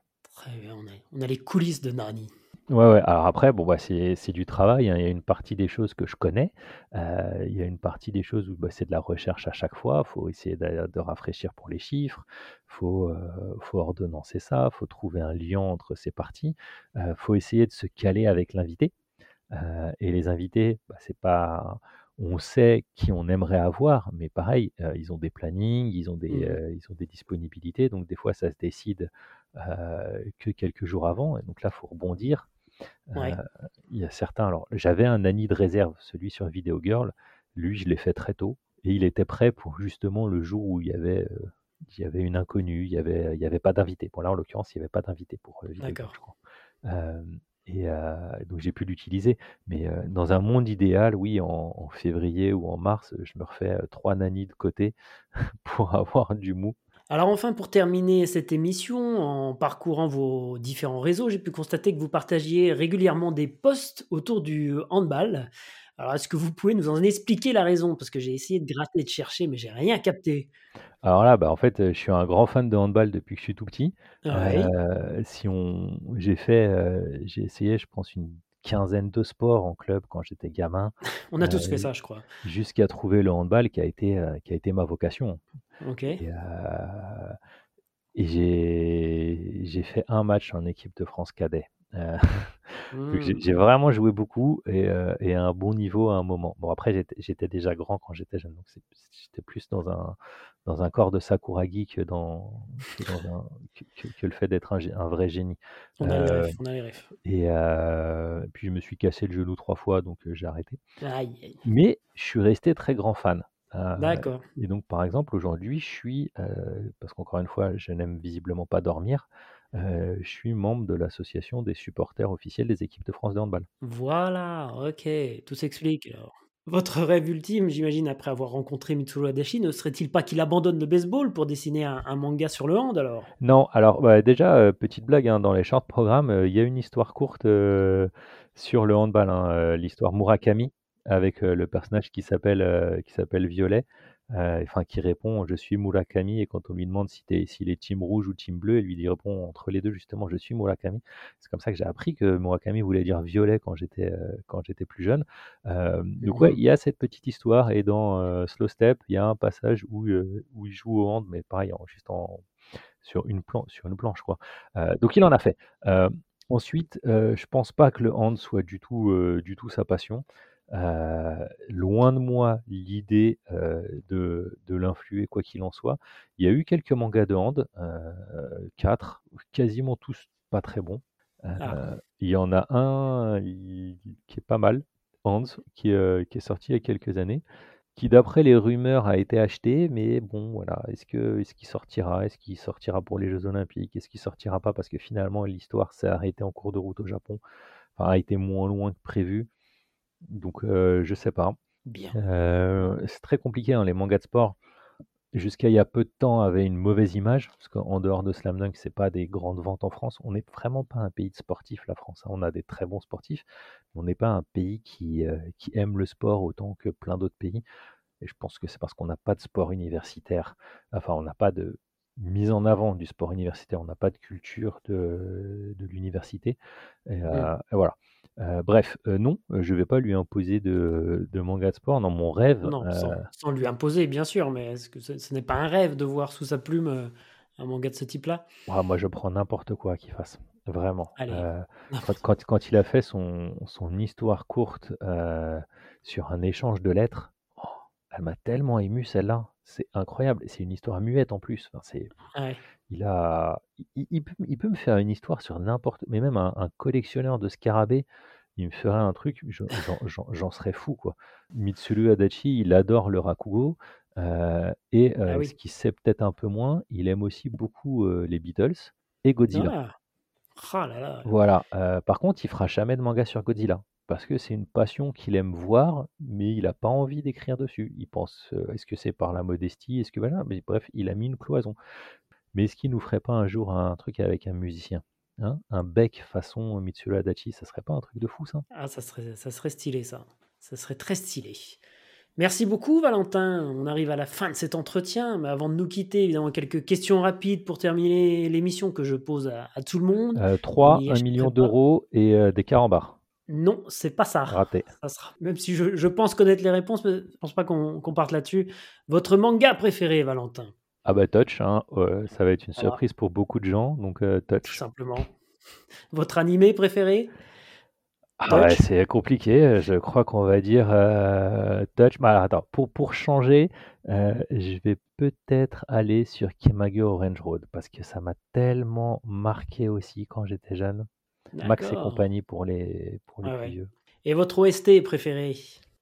Ah bah ça sera, ça sera plus un artiste. Ah, je pense que je mets Shinzuke Kikuchi au-dessus de tout le monde. Désolé pour, pour la concurrence, mais quelle que soit l'œuvre sur laquelle il a travaillé, c'est, phénoménal. Et ouais, ça va être le moment où je vais jouer, désolé, on avait dit réponse courte, mais ça va être le moment où je vais jouer un peu le vieux con. je pense que c'est le seul truc qui fait vraiment défaut aux animés d'aujourd'hui, qui ont énormément progressé sur la technique, bon, à part 2-3 qui font un peu trop de 3D CGI à mon goût. Je trouve que le travail sur les OST est beaucoup moins fort, beaucoup moins marqué qu'à une époque. Probablement une question d'argent, hein.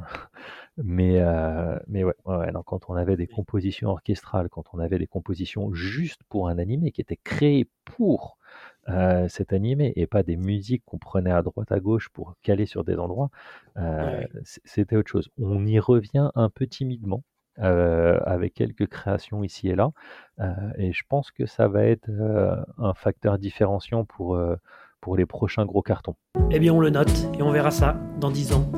Arigato, Valentin alors pour celles et ceux qui souhaiteraient en savoir plus sur vous et votre travail, je les invite vivement à lire les œuvres de Mitsuru Adachi bien sûr, vous suivre sur les différents réseaux sociaux, vous êtes très actif sur X et Instagram, lire vos nombreux articles sur le site du Figaro et de l'Internaute entre autres, et bien sûr écouter l'émission Yata sur Move dans laquelle vous excellez.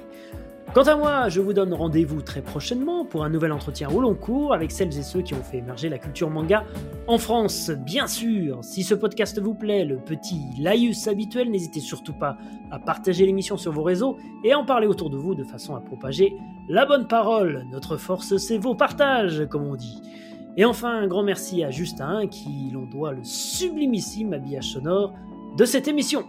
Arigato, Valentin. Eh ben, arigato, David. Merci beaucoup. Euh, bon courage aux gens qui vont écouter cette émission. Désolé, j'ai tendance à parler beaucoup.